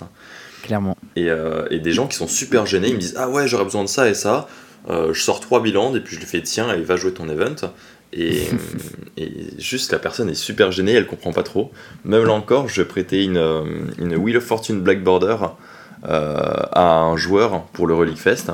Euh, je ne connais pas ce joueur. combien ça coûte, mais je dirais au moins 300 balles, non? Ouais, ça tourne dans les 300 balles. Et juste, je connais pas qui c'est, et euh, genre, je suis en mode, bah, tu veux jouer ton deck, au pire, on s'arrange pour qu'il y ait une caution, que je sois sûr de récupérer ma carte, mais Genre, je te fais confiance. Enfin, dans la commune, je vais faire confiance en général. Je vais quand même essayer d'avoir un moyen de me protéger s'il y a une merde. Mais le but, voilà, c'est que tout le monde ait accès aux cartes. Et ce qui fait que mm. pour les formats construits en 60 plus 15, c'est un petit peu différent que le Duel Commander. En tout cas, il faut te faire prêter des playsets, c'est pas forcément aussi facile, mais c'est vrai qu'il y a certaines cartes, par exemple, un playset de Ragavan ou un playset d'Urza Saga, c'est assez facile à, à, se faire prêter, parce qu'il y a beaucoup de gens qui en ont. Mais euh, quand tu vas chercher euh, des cartes un peu obscures ou des trucs comme ça, bon là c'est galère quoi. Genre, euh, si tu veux te faire prêter un Sion of Draco ou des machins comme ça, tu vois, genre, moi ça devient un peu chiant quoi. Après, l'avantage, c'est que bah, en tant que grinder, comme tu l'as dit, on peut se permettre de mettre un petit peu plus de ressources dans le jeu. Euh, en mm. tout cas, si on veut euh, atteindre, euh, atteindre nos objectifs. Et pour les cartes un petit peu obscures, généralement, ça coûte pas des milliers des cents. Tu peux te permettre de lâcher entre 50 et 100 balles si tu veux récupérer des playsets. C'est pas trop. Enfin, en tout cas, à mon échelle, ça devrait pas être un problème. Si mon idée, c'est vraiment, je me mets en compétitif, je vais pour grind. Bah, moi, je sais que par exemple, tu vois, quand j'ai commencé à monter Hammer, j'ai acheté tout le deck sauf euh, les cartes chères, qui étaient 4 Esper Sentinel, 4 Stoneforge Mystique et 4 euh, Nexus. Euh, bon, il n'y en a plus 4 maintenant, mais il y avait des Igmos Nexus, tu vois. Mhm. Et le reste des cartes, c'était de la mana base que tu as déjà quand tu joues en moderne, genre du Fetch et Ravland. Il y avait les Urza Saga que j'avais pour le coup. et des cailloux, hein, c'était genre des hammers à 2 euros, des cigares à 3 euros, des memnites à 50 centimes et des conneries comme ça, tu vois. Et j'ai demandé à des potes, ouais, t'as un carré d'Esper Sentinel, t'as un carré de Stoneforge. Parce que une fois que t'en as un, t'en as un carré, t'en as besoin de 4 pour les jouer, quoi. Et au final, bon, t'as 3 carrés de cartes à trouver, tu te les fais prêter, c'est faisable. Ah, c'est les choses qu'ils vont faire. Euh, juste avant d'enchaîner, je voulais parler un peu du coup du, du LMS Varsovie, parce qu'au final, quand on a fini notre tournoi, on est rentré en avion avec Louis. En avion, parce que c'est loin Varsovie. On a essayé de le faire en train, mais c'était pas possible. Euh, et du coup, on a réfléchi dans l'avion, on s'est dit, ok, euh, comment était ce tournoi? Finalement, il était bien. Euh, mais il y avait des défauts, c'est qu'il y avait personne en fait. C'est-à-dire que nous, à la fin du samedi, moi j'avais pris mon deck Legacy, je m'étais dit bon bah je me suis fait je me suis fait défoncer le samedi, je vais aller voir pour m'inscrire à l'event Legacy le dimanche parce qu'il y a un event en Legacy bientôt en France, j'ai envie d'être prêt, tu vois. Et, euh, en fait, je suis arrivé au truc des side event, ils m'ont dit mais gros, Legacy, t'es le seul inscrit en fait, il n'y aura personne. je me suis dit putain, ça c'est chaud, genre moi j'ai jamais vu un GP où il n'y a pas d'inscrit au side event. Du coup, bah, j'ai fait le PTQ le lendemain parce que euh, c'était le seul truc que je pouvais faire, tu vois. Et j'ai croisé un des joueurs contre qui j'ai joué, il m'a dit, bah moi aussi, c'était un mec que j'avais déjà joué en Legacy, en side event dans un autre pays, il m'a dit, moi aussi je voulais faire du Legacy, mec, mais il n'y avait pas d'inscrit, tu vois. Du coup, j'ai fait le PTQ. Et euh, du coup, avec Lou, on s'est dit, putain, c'est dommage quand même, l'event était pas mal. Euh, bon, on a pas mal chié sur Legacy, mais ils font du boulot pour essayer d'aller à mieux, donc qu'est-ce qu'il faudrait vraiment qu'ils fassent pour que ça marche et que les gens viennent et qu'on ait des putains d'events comme on avait avant? Et du coup, ce qu'on a fait, c'est qu'on a réfléchi à des idées qu'on a posées sur papier. Louis, il a rédigé un grand thread euh, Twitter qui fait 20 euh, tweets. Donc euh, voilà, je vous invite à regarder. je mettrai ça dans la description. où on propose toutes nos idées, on dit les trucs qui vont pas. On dit déjà les trucs qui étaient bien, tu vois, genre par exemple l'event il était cool, il y avait de la place pour les tables, les juges étaient, étaient très bons, les gens parlaient mieux anglais que les tournois d'avant. tu vois, il y avait le stream il était nickel. Et après on dit ouais, il y a les trucs qui vont pas, genre ton entrée elle coûte 100 balles, t'as rien comme t'as un vieux goodie, t'as un, stylo de merde, tu vois, euh, et un sac qui sert à rien, t'as pas de tapis, t'as pas ils ont des partenariats avec des sleeves, t'en as pas, tu vois. Euh, ils ont, euh, ils ont pas vraiment de side event intéressant, ils ont pas de personnalité à leur tournoi, tu vois, genre, tu vois, à, Bologne, j'ai joué mon side event Legacy à côté de Mengucci, je me sentais trop saucé, tu vois, j'étais là, ah, putain, il y a Mengucci à côté de moi et tout, c'est trop cool. Là, il n'y avait pas un joueur connu, tu vois. Il y avait un joueur connu, c'était Canister, il était au coverage. c'est cool de l'avoir au coverage du coup, mais il n'y a pas ce truc qui attire les joueurs, tu vois. Et eux, ils pourraient inviter des joueurs connus en leur disant viens et euh, ça nous fera la com, tu vois. Et il y a plein de trucs comme ça qu'on propose. Je vous invite à lire le thread parce qu'il est long, il fait 28, donc je ne vais pas vous récapituler toutes les idées comme ça, mais il y a pas mal de trucs qu'on a réfléchi pour que les choses soient moins chères pour les gens, euh, qu'ils aient plus de gens et, euh, et que euh, les events soient plus excitants pour nous et qu'on ait envie de venir. Et bah franchement, allez le voir et retweeter. Euh, on a besoin qu'il y ait de la visibilité sur ces choses-là. C'est en anglais bien sûr. Euh, pour que bah, voilà, il puisse y avoir des actions. Parce qu'on a vu que quand on fait d'autres actions, type boycott ou des machins comme ça, bah, les gens juste ils viennent pas. Enfin, ils s'en foutent un peu les juste ils nous disent hm, c'est pas bien, tu vois, et faites pas vos trucs. Faut voir qu'à Varsovie, il y avait aussi peu de joueurs, il y avait très peu de locaux, nous a dit euh, Léo de Relic, parce qu'apparemment les locaux ont fait un peu la même chose que ce que nous on a fait à Paris avec un espèce de, de boycott. Mais pour eux, l'entrée du. Enfin, ils ont une monnaie locale, tu vois, le zloty, c'est de la merde en termes de monnaie, ça vaut rien, tu vois. C'est euh, un quart d'euro, ou un peu moins même. Et du coup, ce qui se passe, c'est que pour eux, une entrée au tournoi, c'était l'équivalent de, je sais pas, 450 euros, un truc comme ça. C'était un, un demi ou un tiers de mois de salaire. Enfin, c'était énorme, quoi. Et du coup, bah, pour eux, c'était absolument inenvisageable de s'inscrire à des tournois pareils. Et du coup, ils ont fait un espèce de boycott. Mais au final, bah, ça avance à rien parce qu'on voit qu'ils les ignorent ces trucs-là. Donc on essaye de faire une autre façon. On fait des, threads avec voilà, qu'est-ce qu'on dit, qu'est-ce qui va pas, qu'est-ce qu'il faut changer. S'il vous plaît, écoutez-nous, demandez-nous des conseils, on vous aidera quoi. Et, euh, bah voilà, euh, partagez histoire que euh, soyons acteurs de notre communauté, comme on dit à Starcraft, pour que les choses aillent mieux. Parce que le truc, c'est que j'ai l'impression qu'ils essaient de bien faire en tout cas. Quand on voit par exemple euh, par rapport à Bologne les, les, euh, les, commentaires qui ont été faits, les features et tout, ben, ça s'est amélioré grandement. Quoi. Et donc, j'ai l'impression qu'ils ont de la bonne volonté, sauf qu'ils n'arrivent pas à mettre les choses en place et euh, ils ont besoin de gens autour qui les, qui les poussent un peu. Mm. Du coup, on s'est dit que plutôt que d'arrêter de dire juste vous êtes nuls, on va vous virer, on a vu qu'ils avaient preuve de bonne volonté et qu'on allait se les taper pendant un moment, donc on va essayer de les aider. Et on espère qu'ils vont nous écouter. Quoi. Bourse en transition, je vous propose qu'on parle euh, de Duel Commander du coup, puisque c'était quand même cette raison pour laquelle je vous ai invité, même si euh, pour le coup Nico on était là en pionnière ce week-end. Euh, nos échéances prochaines de Duel Commander, c'est le Fact à Lyon le week-end du 29 au 30 octobre, suivi du week-end suivant, Relic Fest 2 à Toulouse, 5 à 6 novembre. Du coup, on va commencer simple. Vous, ces deux tournois, vous les jouez? Non, pas tous. Pas tous, un des deux. On fait tous les deux le Facto. Parce qu'il y, a un truc, euh, y a un truc qui s'appelle les partiels, je sais pas si tu connais, c'est un concept intéressant. Euh, j'en ai entendu parler il y a, y a assez longtemps. Euh, Dieu merci, c'est fini maintenant, mais. en plus, c'est même pas des partiels en soi, c'est des mi-termes, mais ça reste un examen qui va compter gros pour mon année.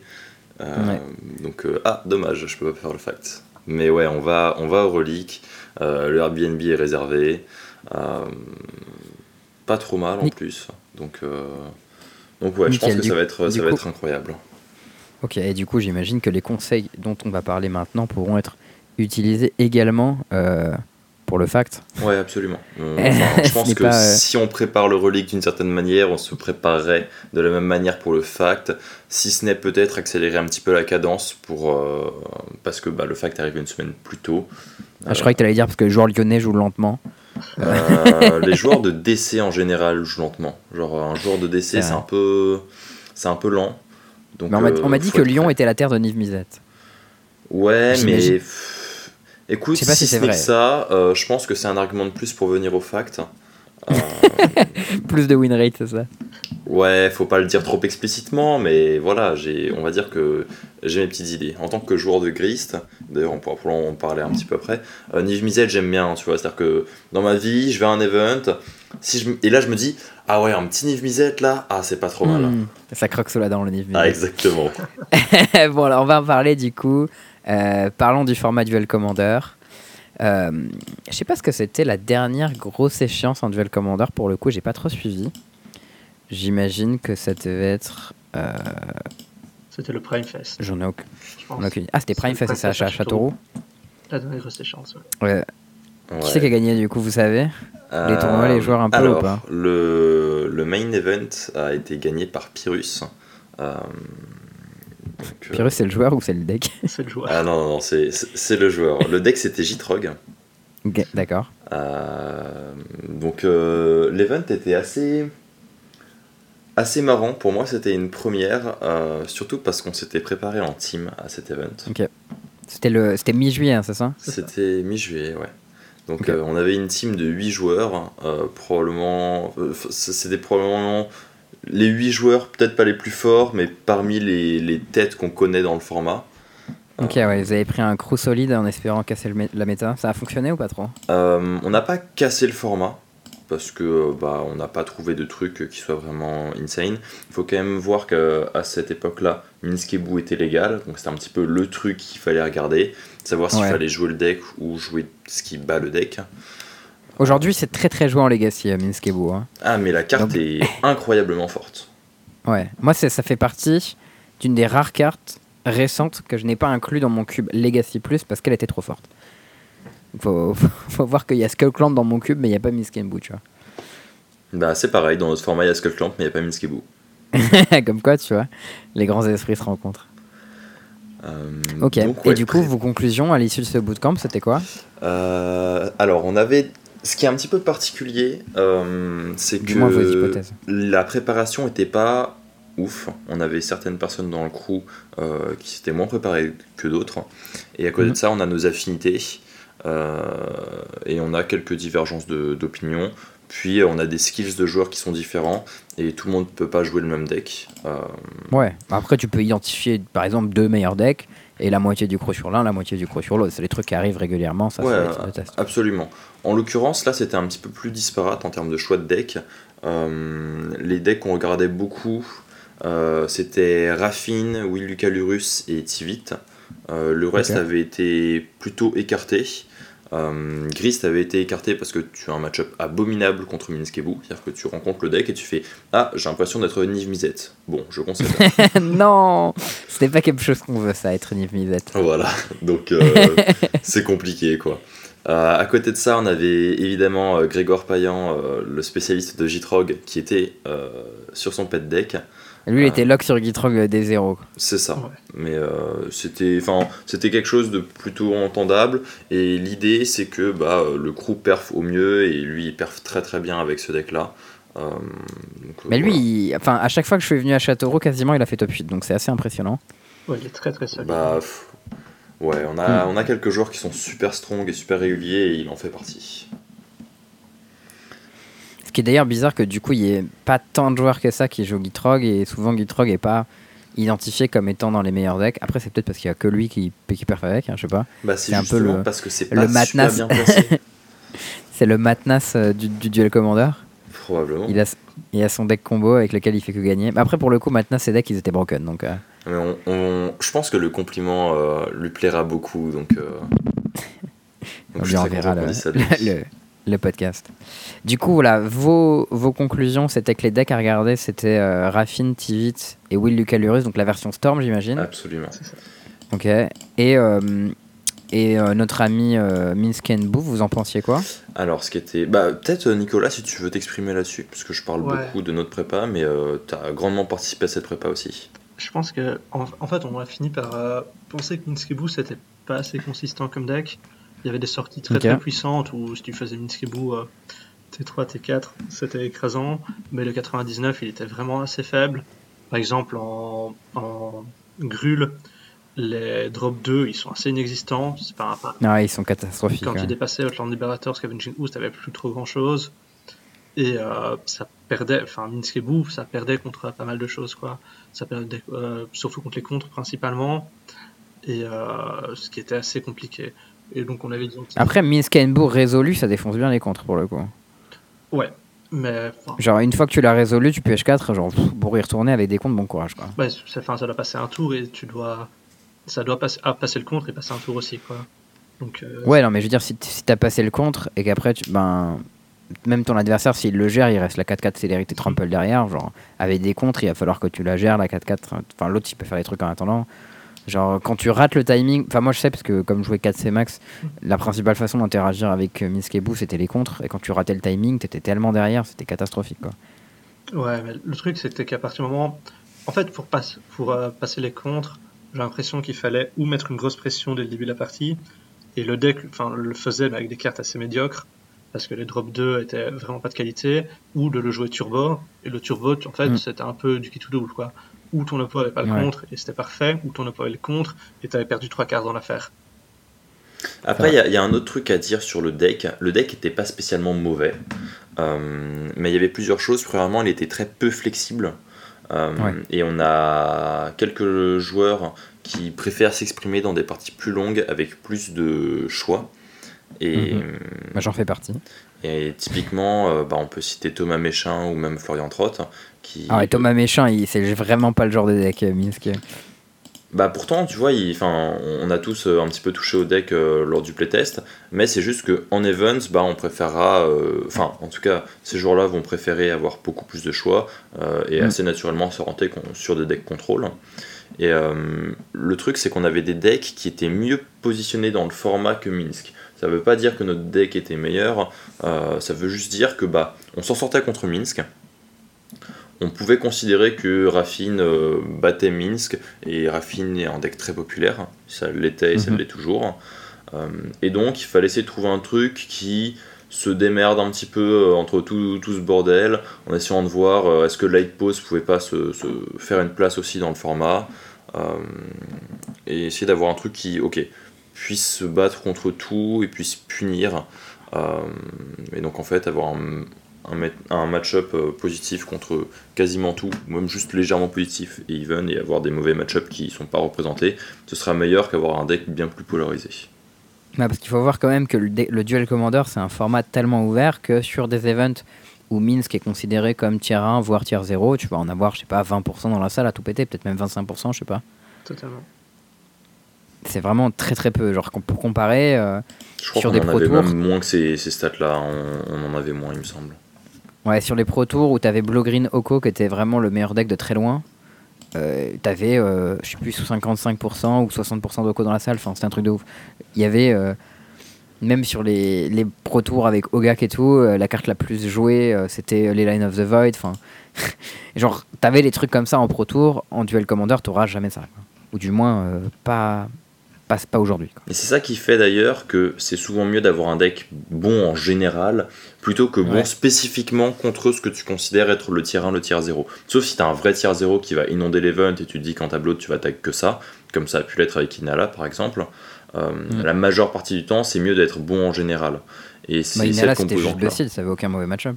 Euh, ça avait quelques mauvais match-up qui existaient à app et qui étaient surtout pré-side contre le deck. Donc du coup, ça perdait contre le field. Euh, bah, j'ai joué Inala à deux events, j'ai pas joué contre un mauvais match-up, donc je sais pas c'était quoi les mauvais match-up. Je pense que Asmo à l'époque c'était un mauvais match-up. Ok. Parce que Asmo, t'avais à la fois de quoi mettre euh, une pression insane et suffisamment de hate pour pouvoir tuer. Euh, enfin, pour pouvoir. bah, enfin, ta Gravate te faisait pas forcément battre Inala, mais elle te faisait gagner suffisamment de temps puisqu'Inala devait passer à travers pour pouvoir tuer. Ou bien trouver une autre pièce de hate, trouver une autre engine, quelque chose. Ouais, l'interaction gratuite aussi, c'est pas mal. Genre, euh, Asmo, quand tu l'actives, ça peut tuer une bête une fois. Bah en fait, si t'as 4 euh, fous dans le jeu, tu passes à travers la combo. Parce qu'il y a un moment Tu pouvais stopper la combo, je crois, si tu tuais deux fois. Si tu pouvais tuer deux fois Spellseeker pendant le tour, tu pouvais stopper la combo. C'est pour ça que Pyrokinesis ou Fire, euh, mm. ou même Electrolyze, c'est des cartes qui permettaient de break la combo avec des removals. Et Asmo le faisait très bien. Mm. Ok. Bon, dans le cas présent, euh, Mint, c'était pas c'était pas, euh, c'était pas euh, Inala. Inala en tout cas. On n'était pas là-dessus. Pour autant, ça a pris le ban. J'imagine principalement pour des raisons de gameplay, parce que jouer contre, c'était vraiment pas amusant. C'était aussi très polarisant pour les personnes qui ne jouaient pas le top tier. Ouais. C'est-à-dire que si tu jouais un deck tier 2 ou tier 3, pour le coup, tu te faisais atomiser. Absolument. On jouait pas au même jeu, ouais. Donc là, euh, Minsk a dégagé. Est-ce que ça a beaucoup fait bouger le format? À quoi vous vous attendez euh, pour ces tournois-là? Est-ce que vous avez déjà des hypothèses? Euh, Est-ce qu'il va y avoir plus de tests? Ces hypothèses peuvent être remises en question Quels sont les gros decks, les outsiders potentiels, les decks pas encore terminés? À quoi on pourrait s'attendre plus tard? Là, en fait, le ban de Minsk, ça a permis un retour de Grist en puissance. Et mm. pour l'instant, je pense que c'est sûrement le deck qui est le mieux placé actuellement dans les derniers événements, en tout cas auxquels on a participé, on a vu qu'on a fait pas mal de résultats avec le, deck. Et euh, c'est sûrement le deck à suivre euh, pour l'instant. Parce que. Ok, est-ce que. Par rapport... Gris, c'est votre delver du format? Ouais, c'est un petit peu. Mais c'est surtout en fait que par rapport aux, aux autres decks terrain, il est très bien positionné.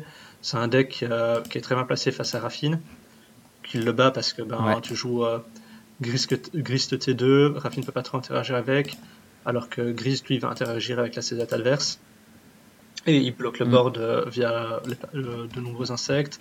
En plus de ça, euh, Raffine, c'est un deck tempo qui doit mettre une certaine pression. Et euh, Grist, lui, va jouer des powerplays qui vont écraser euh, la tempo de la game. Et Raffine ne peut pas rester up avec ses contres parce que s'il met aucune pression, ben, Grist va juste grinder petit à petit la partie et va finir par l'écraser.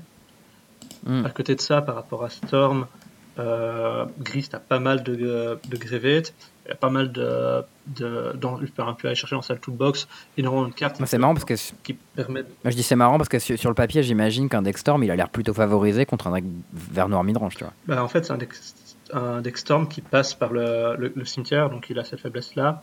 À côté de ça, mm. euh, il doit aussi passer euh, via un enchantement, donc tu peux avoir un, un libérateur qui traîne sur le board que tu peux être tutorisé et que euh, Wills doit, doit détruire de manière proactive. Ouais, parce que c'est Bridge, hein, c'est Underworld Bridge la, la pièce euh, de combo. il n'y a pas de plan B avec Passing Flame ou truc comme ça. Il y a un plan B avec Painter Servant. Le problème, c'est que c'est un artefact. Enfin, c'est pas aussi, mais ça mange la même hate. Et Grist, ça a cette composante assez particulière d'être un mélange de genre trois types de decks Sachant que midrange, genre Golgari midrange, c'est probablement le truc le moins présent Grist, mais en fait tes games vont ressembler à ça, parce que bah, t'as mm. une set qui est là pour grind, qui est là, qui, qui va mettre plein d'insectes au fur et à mesure du temps, qui va essayer de générer de la value. En gros, tu vas à la fois avoir des command, très Ta command zone, c'est un élément de vernois midrange, ouais, et au final, si tu saupoudres un peu de hate à droite, un peu de power play à gauche, bah, tu as un deck midrange avec des outils euh, pertinents que tu peux tutoriser dans les matchups correspondants. C'est ça, en fait ça fait l'élément liant qui sert à la fois de removal et d'enabler, euh, sachant qu'un removal en command zone c'est super fort. Euh, mm. C'est vraiment c'est incroyable. Bah, C'est-à-dire que en fait pour tous les decks qui sont un peu des châteaux de cartes qui comptent sur leur command zone, tu les aplatis violemment avec ça. Quoi. Ouais. Et c'est une grosse punition. En gros, c'est presque comme si tu avais de la hate contre les decks générocentriques. Euh, alors qu'en mm. fait, tu n'as même pas eu besoin d'adapter ton deck pour faire ça.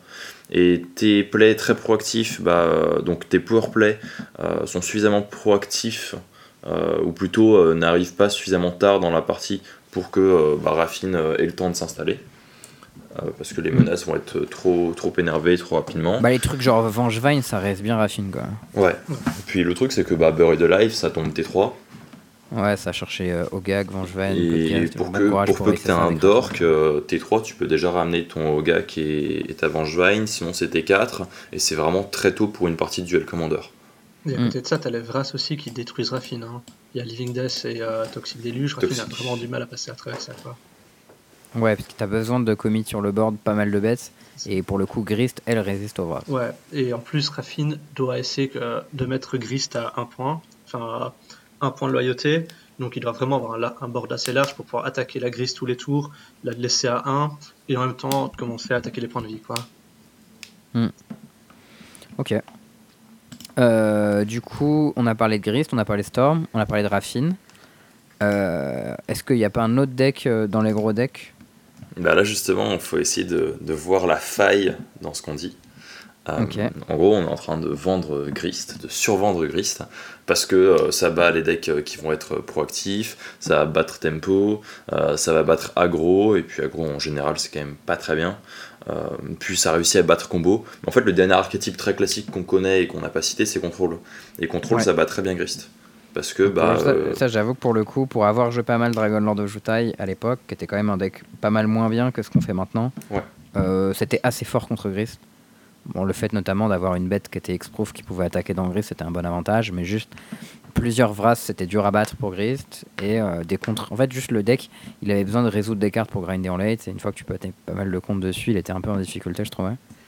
Bah en fait, tu as des manières de te battre contre contrôle et tu as des cartes qui sont spécifiquement là pour péter contrôle. Euh, genre, t'es Sylvan Librairie, t'as quelques autres enchantes à deux mana comme ça qui, qui font ce genre d'effet, mais Sylvan Librairie, c'est la carte la plus marquante. Mm. Euh, mais ok, Grist aura des armes contre contrôle, c'est cool, on peut argumenter là-dessus. Finalité, contrôle va quand même être avantagé. Et contrôle, on parle de Tivit, du coup on parle pas de Nivisat. C'est ça, parce que Nivisat, bon, euh, voilà, on sait ce qu'on en pense. C'est pour les, gens, pour les gens du fond qui n'ont pas suivi. Tivit, au final, qui est un peu euh, la version 2022 de Dragonland Ojutai, quoi. Ouais, c'est ça. C'est un gros pâté qui pioche et qui se protège, sauf qu'il se protège même quand il est engagé, il pioche même quand il attaque pas, euh, il peut faire du mana au lieu de piocher si tu veux, enfin, c'est un peu la teuf quoi. Et en plus, t'as du noir comme ça, t'as Toxic Deluge, que ça t'as la meilleure vrasse de ton jeu, en plus d'avoir des vrasses bien en, blanc et en bleu, bref. Euh. Ouais, c'est la un, peu hein. un peu répugnant de print des cartes comme ça dans les produits commandeurs, moi je, je, valide pas trop. Je trouvais que le produit commandeur en lui-même, ouais, ouais, bonne idée, Wizard, ouais, ouais. ouais. Mais merci, on remercie Gavin, euh, c'est une heure d'exception. Euh, non, mais franchement, l'initiative, le monarque, les stickers, euh, non, c'est la teuf. Et les attractions en Duel Commander Partner aussi. Ah, Est-ce que t'as ton, as ton deck attraction en Duel Commander, Jules? Je l'ai prévu maintenant. Je suis, prévu ton deck attraction. Mais ouais, c'est genre euh, bon élève, tu vois, j'ai fait mes devoirs, on a prévu deck de stickers et deck d'attraction, tu vois, ah, comme ça dans les deux Les gens sont préparés, c'est ça qui est beau. Est-ce qu'il y a une carte qui fait d'attraction qui est jouable J'ai vu qu'il y a une 2-1 pour 1 qui revient quand tu fais 6 sur une attraction. Ouais, il y a un zombie, je Alors, pense, qui pourrait être joué dans jeu, ouais, c'est lui. Alors, on va expliquer quand même le concept de l'attraction. Bah vas-y, parle de ton zombie qui doit être joué dans le jury, qu'est-ce que c'est? Comment elle s'appelle la carte? Je vais, je vais la lire comme ça. chercher ça, je pense que c'est Lifetime Zombie. Je suis pas trop sûr. Euh, c'est Lifetime okay. Placeholder, je pense. Parce qu'en life, il n'y a que euh, Lifebane Zombie. Euh, dit comment je t'envoie dans Gaming Scene, je t'envoie le lien Skyfall. Attends, Lifetime Pass Holder, je l'ai. Ah, c'est le fameux 2 1 pour 1 dont je parlais. Ok, c'est bon, je suis bon. Ouais, c'est ça. Du coup, Lifetime Pass Holder, en fait, c'est un zombie qui passe son temps à aller sur l'attraction à boucle. C'est assez drôle comme flavor en vrai. Peut-être qu'il faut expliquer comment les attractions ça marche avant d'expliquer le texte en lui-même. C'est plus drôle de lire le texte et que les gens savent pas ce que ça fait. Ok, vendu, j'aime bien l'idée. c'est une 2-1 pour 1 qui arrive en jeu engagé, jusqu'ici facile. Quand il meurt, tu ouvres une attraction. Et quand tu, euh, euh, quand tu rolls pour visiter une attraction, si tu fais un 6, tu le renvoies en jeu depuis ton cimetière engagé, du coup, parce qu'il arrive en jeu engagé. Alors, comment ça marche une attraction euh, Jules et Nico, racontez-moi. Alors, une... tu, tu veux que j'explique ou? Attends, je vais y aller. Une attraction, en fait, c'est un artefact. En, Ouais, en vrai, moi, je le sais pas, donc euh, je t'écoute. C'est un artefact, une attraction. Et euh, à chaque début de main phase, on va lancer un dé. Euh, un dé 6. Donc tu le fais deux fois, deux fois par tour, du non, coup, non, juste à la, première main phase, comme Saga À la première main phase, comme Saga, on va lancer un dé. En fonction du dé, du résultat, on va regarder si ça permet de faire un effet. Donc euh, il y a des attractions par exemple qui vont euh, trigger sur euh, deux chiffres et d'autres attractions qui vont trigger sur trois chiffres. Et si, on a, si le résultat de notre dé trigger l'attraction, on va la visiter, ce qui va donner un effet. Ok. comment tu choisis l'attraction que tu ouvres? Alors, ah, il y a un autre truc à préciser, c'est que quand on va lancer un dé de 6, l'attraction ne pourra jamais être trigger par un 1 en résultat. Il sera toujours trigger par un 6. Ok. Moi, c'est plutôt flavor, ça. Et donc. Euh, ok. Ah. Et du coup, voilà, comment tu choisis l'attraction? J'imagine que tu as. Soit as, tu choisis à chaque fois l'attraction que tu ouvres, soit que tu as une partie d'aléatoire là-dedans. Je pense qu'on doit, on doit faire un deck euh, de 10 attractions. On en prend 3 au début de la partie, euh, qu'on va mélanger. Et on va Mais du coup, tes attractions, c'est 10 différentes? Et qu'on va, piocher... va piocher une des 3. Enfin, on va piocher une des 3 au hasard et euh, ça va être l'attraction qu'on va ouvrir. Alors, mais du coup... faut préciser qu'il y a deux fois. En, fait, tu vas faire un tirage deux fois. Mise en situation, je m'assois en ronde, bonjour, euh, joue, euh, je, mets mon deck machin. Euh, ok. On s'apprête à commencer la partie. Je prends mon deck de 10 attractions que j'ai choisi préalablement. je vais le mélanger. Une fois que je l'ai mélangé, on va tirer trois cartes au hasard parmi ces 10. Ces trois cartes-là, ça va être ton deck d'attraction, si tu veux, pour le reste de ta game. Mhm. Et ensuite, mettons que mon Lifetime Pass Holder meurt, comme on l'a expliqué. Quand il meurt, on va ouvrir une attraction. Bah dans ce cas-là. Là, c'est random, les trois elles sont face cachée. C'est ça, les trois ont été mélangés face cachée, donc je ne connais pas l'ordre. Je prends le top et euh, je la mélange. Donc il y a encore cet effet. Il y avoir des attractions communes, unco et rares, donc on prend 10 attractions rares sans trop se poser de questions. Il n'y a pas beaucoup d'attractions, donc euh, tu as un peu moins de choix que ça, malheureusement. il me semble qu'il y en a 22 playables dans nos formats. Je ah, elles sont pas toutes playables parce qu'il y en a avec un gland. D'accord. Ouais. Oh là là, c'est compliqué cette affaire. Et le truc, c'est que on peut avoir du coup que trois actions ouvertes en même temps, j'imagine, vu qu'on a que trois, parce que le zombie, à chaque fois qu'il meurt, il en rouvre une nouvelle. Donc euh, tu peux avoir à un moment toutes tes attractions ouvertes en même temps. Ouais, c'est un peu le bordel. Euh, je pense que c'est possible de copier les attractions puisque c'est des artefacts. Et donc en théorie, si tu veux t'amuser... Ah, ça est permanent, ton adversaire peut les péter aussi. Ah, Il peut les péter aussi. Et aussi, les attractions ne vont pas dans le cimetière. Si elles sont détruites, elles vont dans une autre zone qui est un junkyard. Ok. C'est genre euh, l'exil? Non. En fait, c'est un peu le bordel aussi. Euh, alors, il n'y a, pas, a pas de graveyard pour les attractions, donc il y a un junkyard, comme Nicolas l'a dit. Mais si tu es amené à les exiler, ok, elles seront exilées. À côté de ça, euh, une attraction, ça ne peut euh, pas aller dans ta main ou dans ta bibliothèque. Euh, D'accord. Ça n'a pas un dos de carte magique, du coup, j'imagine. C'est ça, ça n'a pas un dos de carte magique. c'est un token, en fait. C'est. Je ne saurais pas te dire. Je sais que les stickers, ce sont des tokens et donc tu peux le représenter avec ce que tu veux. Je ne sais pas si les attractions, tu as le droit. Euh, mais en gros, si, si ta carte elle est amenée à être euh, détruite ou à être mise dans ta main ou, sur ta bibliothèque, euh, ta carte est remise. Je sais plus si c'est dans le deck d'attraction ou si c'est dans le junkyard, mais c'est un truc comme ça, un peu bizarre, spécifique, bail chelou. Ok, bon, par exemple, c'est quoi la meilleure attraction? La meilleure attraction Je pense qu'il y en a une qui fait piocher une carte. Ça peut pas être mauvais. Ok. Ok, ouais, ça c'est un bon exemple. Donc, genre par exemple, quand tu rolls le bon nombre, tu as une extra draw. Ouais, c'est ça. Tu as deux chiffres euh, sur les 6 et tu pioches une, carte. Tu en as une autre qui te permet d'avoir une, phase d'attaque supplémentaire et qui détape les créatures qui ont attaqué. Ouh, ça a l'air costaud ça. Ouais. En fait, le truc qui est un peu bizarre, c'est que tes cartes sont très dépendantes de ce que tu vas jouer. Donc, par exemple, dans Control, euh, révéler ton attraction euh, au hasard qui va faire ta phase d'attaque, ça va vraiment être rincé. Ouais, mais du coup, tu l'avais pas en ton deck. Bah, en fait, t'as pas beaucoup beaucoup de choix. Donc il y a des moments ah, parce qu'il n'y en, a pas il y en a pas assez qui sont playables, du coup tu peux ouvrir un truc pété En fait, il y en a que 22 playables, en tout cas en DC, et comme c'est en DC, ça doit être pareil partout. 22, euh, choisir 10 parmi 22, c'est pas beaucoup. Euh, donc euh, il y a beaucoup de trucs basés sur les créatures, genre t'as une autre carte qui dit tu choisis une bête et toutes tes autres bêtes elles deviennent une copie de cette créature. ok, bah, si tu joues TV, tu t'en fous un peu. Hein, mais... T'as des trucs qui ah, boostent des créatures chez ton adversaire. Par contre, ça, ça bypass la règle des légendaires. Comment ça? Si... Ah, ça fait une copie non légendaire, d'accord. Ouais, c'est ça. Il y a des trucs assez marrants, genre par exemple quand tu vas voir le Fortune Teller, tu scry 1. Je trouve ça assez marrant. Ouais. Ou genre le, le, stand de bouffe, ça te fait un food token. ou... Il y en a une autre. Bah, le, flavor est super cool. En fait, c'est un petit peu ce que Oni, donc euh, Adrien de Moget, euh, disait concernant Gavin. En fait, euh, Gavin, son design, il est nul à chier dans des formats euh, dans des formats éternels ou même euh, ok dans un vrai format quoi on va jouer avec différentes extensions et on a plein de cartes qui vont interagir avec d'autres cartes un format, un format construit classique quoi. format construit classique par contre dès qu'on va être en limité dans une expérience euh, plus réduite en termes de flavor même juste en termes de gameplay c'est trop trop cool de jouer avec ça ouais par exemple il y a, un truc que je trouve très drôle genre, par exemple le merry-go-round donc qui est le comment ça se traduit en français? Le manège en gros avec les chevaux qui montent et qui descendent. Ça dit que les créatures que tu contrôles avec une force 2 ou moins gagnent horsemanship jusqu'à la fin du tour. C'est vraiment littéralement les enfants montent sur les petits chevaux et ils ont Horsemanship, qui est une version euh, de Arabian Nights de, de Fly, quoi. Non, non, non, non, euh, c'est pas Arabian Nights, ça, Charles. C'est pas Arabian Nights, ça? C'est quoi? Non. Ah, dans quel set ils ont pu faire des chevaux? Ils ont fait oh là là, regardez, on va avoir des gens qui vont faire la guerre à cheval.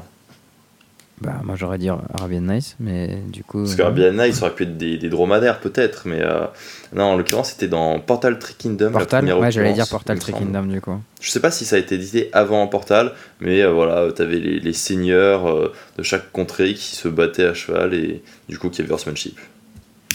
Ok. Bon, du coup, pour le décès, préparez vos decks d'attraction. Tu as aussi parlé de stickers, donc une autre nouveauté de de notre formidable set, euh, comment il s'appelle Le formidable euh, Unset, du coup. c'est ça Puisque bah, on aime les Unset qui sont quand même euh, Lego. Mais ouais, c'est Infinity. Alors, donc les stickers, qu'est-ce que c'est? C'est les tokens qui modifient tes cartes que tu, tu poses dessus.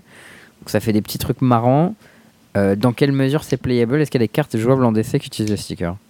Là, Pas qu'en DC. Une des cartes qui est playable, c'est Slash Goblin ah oui, c'est le Mind Goblin, c'est ça En fait, le meilleur, euh, le meilleur exemple, c'est même pas en Duel Commander, ça va surtout être en Legacy, où la carte aura une place de choix en, dans Goblins, je pense. Ouais, ça j'en avais parlé la semaine dernière, je crois, mais au pire, on peut en reparler. C'est un gobelin, du coup, qui n'a pas de nom, en fait. Il a, un, il a un espace pour remplir son nom.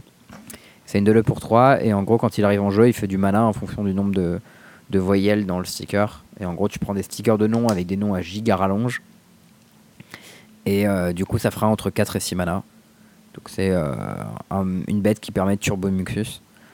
Euh, j'imagine du coup que s'il y a un deck gobelin, peut-être Garenzo, un truc comme ça, en, en, DC, ça peut, ça peut fonctionner Ouais, on a d'ailleurs essayé d'autres d'autres généraux pour le shell gobelin, même si on pense que c'est pas forcément très bien après quelques tests. Mais bon, on est en train de travailler le deck, on est au milieu du build, c'est compliqué de tirer des conclusions. C'est Gearson. Ok. Euh, c'est le, le mec avec les, les, les flingues euh, de, de Warhammer, non C'est pas ça? Ouais, c'est ça. C'est genre si je te dis piou piou, il y a sa gueule qui apparaît. Ok. Et son nom est assez dur à écrire, j'arrive pas à le trouver sur Skyfall. Euh, c'est G-H-Y. Oui. Ok. Et du coup, Gerson, qui n'est pas du tout un gobelin, hein, c'est un humain tyrannide. Ouais. Absolument pas gobelin. Pourquoi tu voudrais jouer ça dans un deck gobelin? Bah Nicolas, je pense que tu es peut-être mieux placé pour moi que moi pour en parler. Parce qu'en fait, Gearson, c'est une 3-2 pour 3, Ward 2, qui fait quand une source qu'on contrôle euh, inflige un dégât permanent à un joueur, Gearson va infliger deux dommages de plus à ce permanent à, ou joueur. Donc ça remplace tes, tes pings deviennent des bols. Voilà, c'est ça.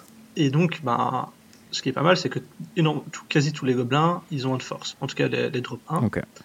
Donc euh, ça fonctionne très bien avec Gearson. C'est notre drop 1, ça devient des bols sur pattes. Mhm. Ce qui est vraiment pas mal. Aussi, euh, de jouer Goblin, ça permet de, euh, de tuer un combo via Goblin Recruiter. Et en faisant des piles. en Goblin Recruiter, ça stack le dessus de ton deck avec tous des gobelins, c'est ça? C'est ça. Et donc avec. Et du coup, tu joues la, tu joues la combo de moderne, j'imagine. Ouais.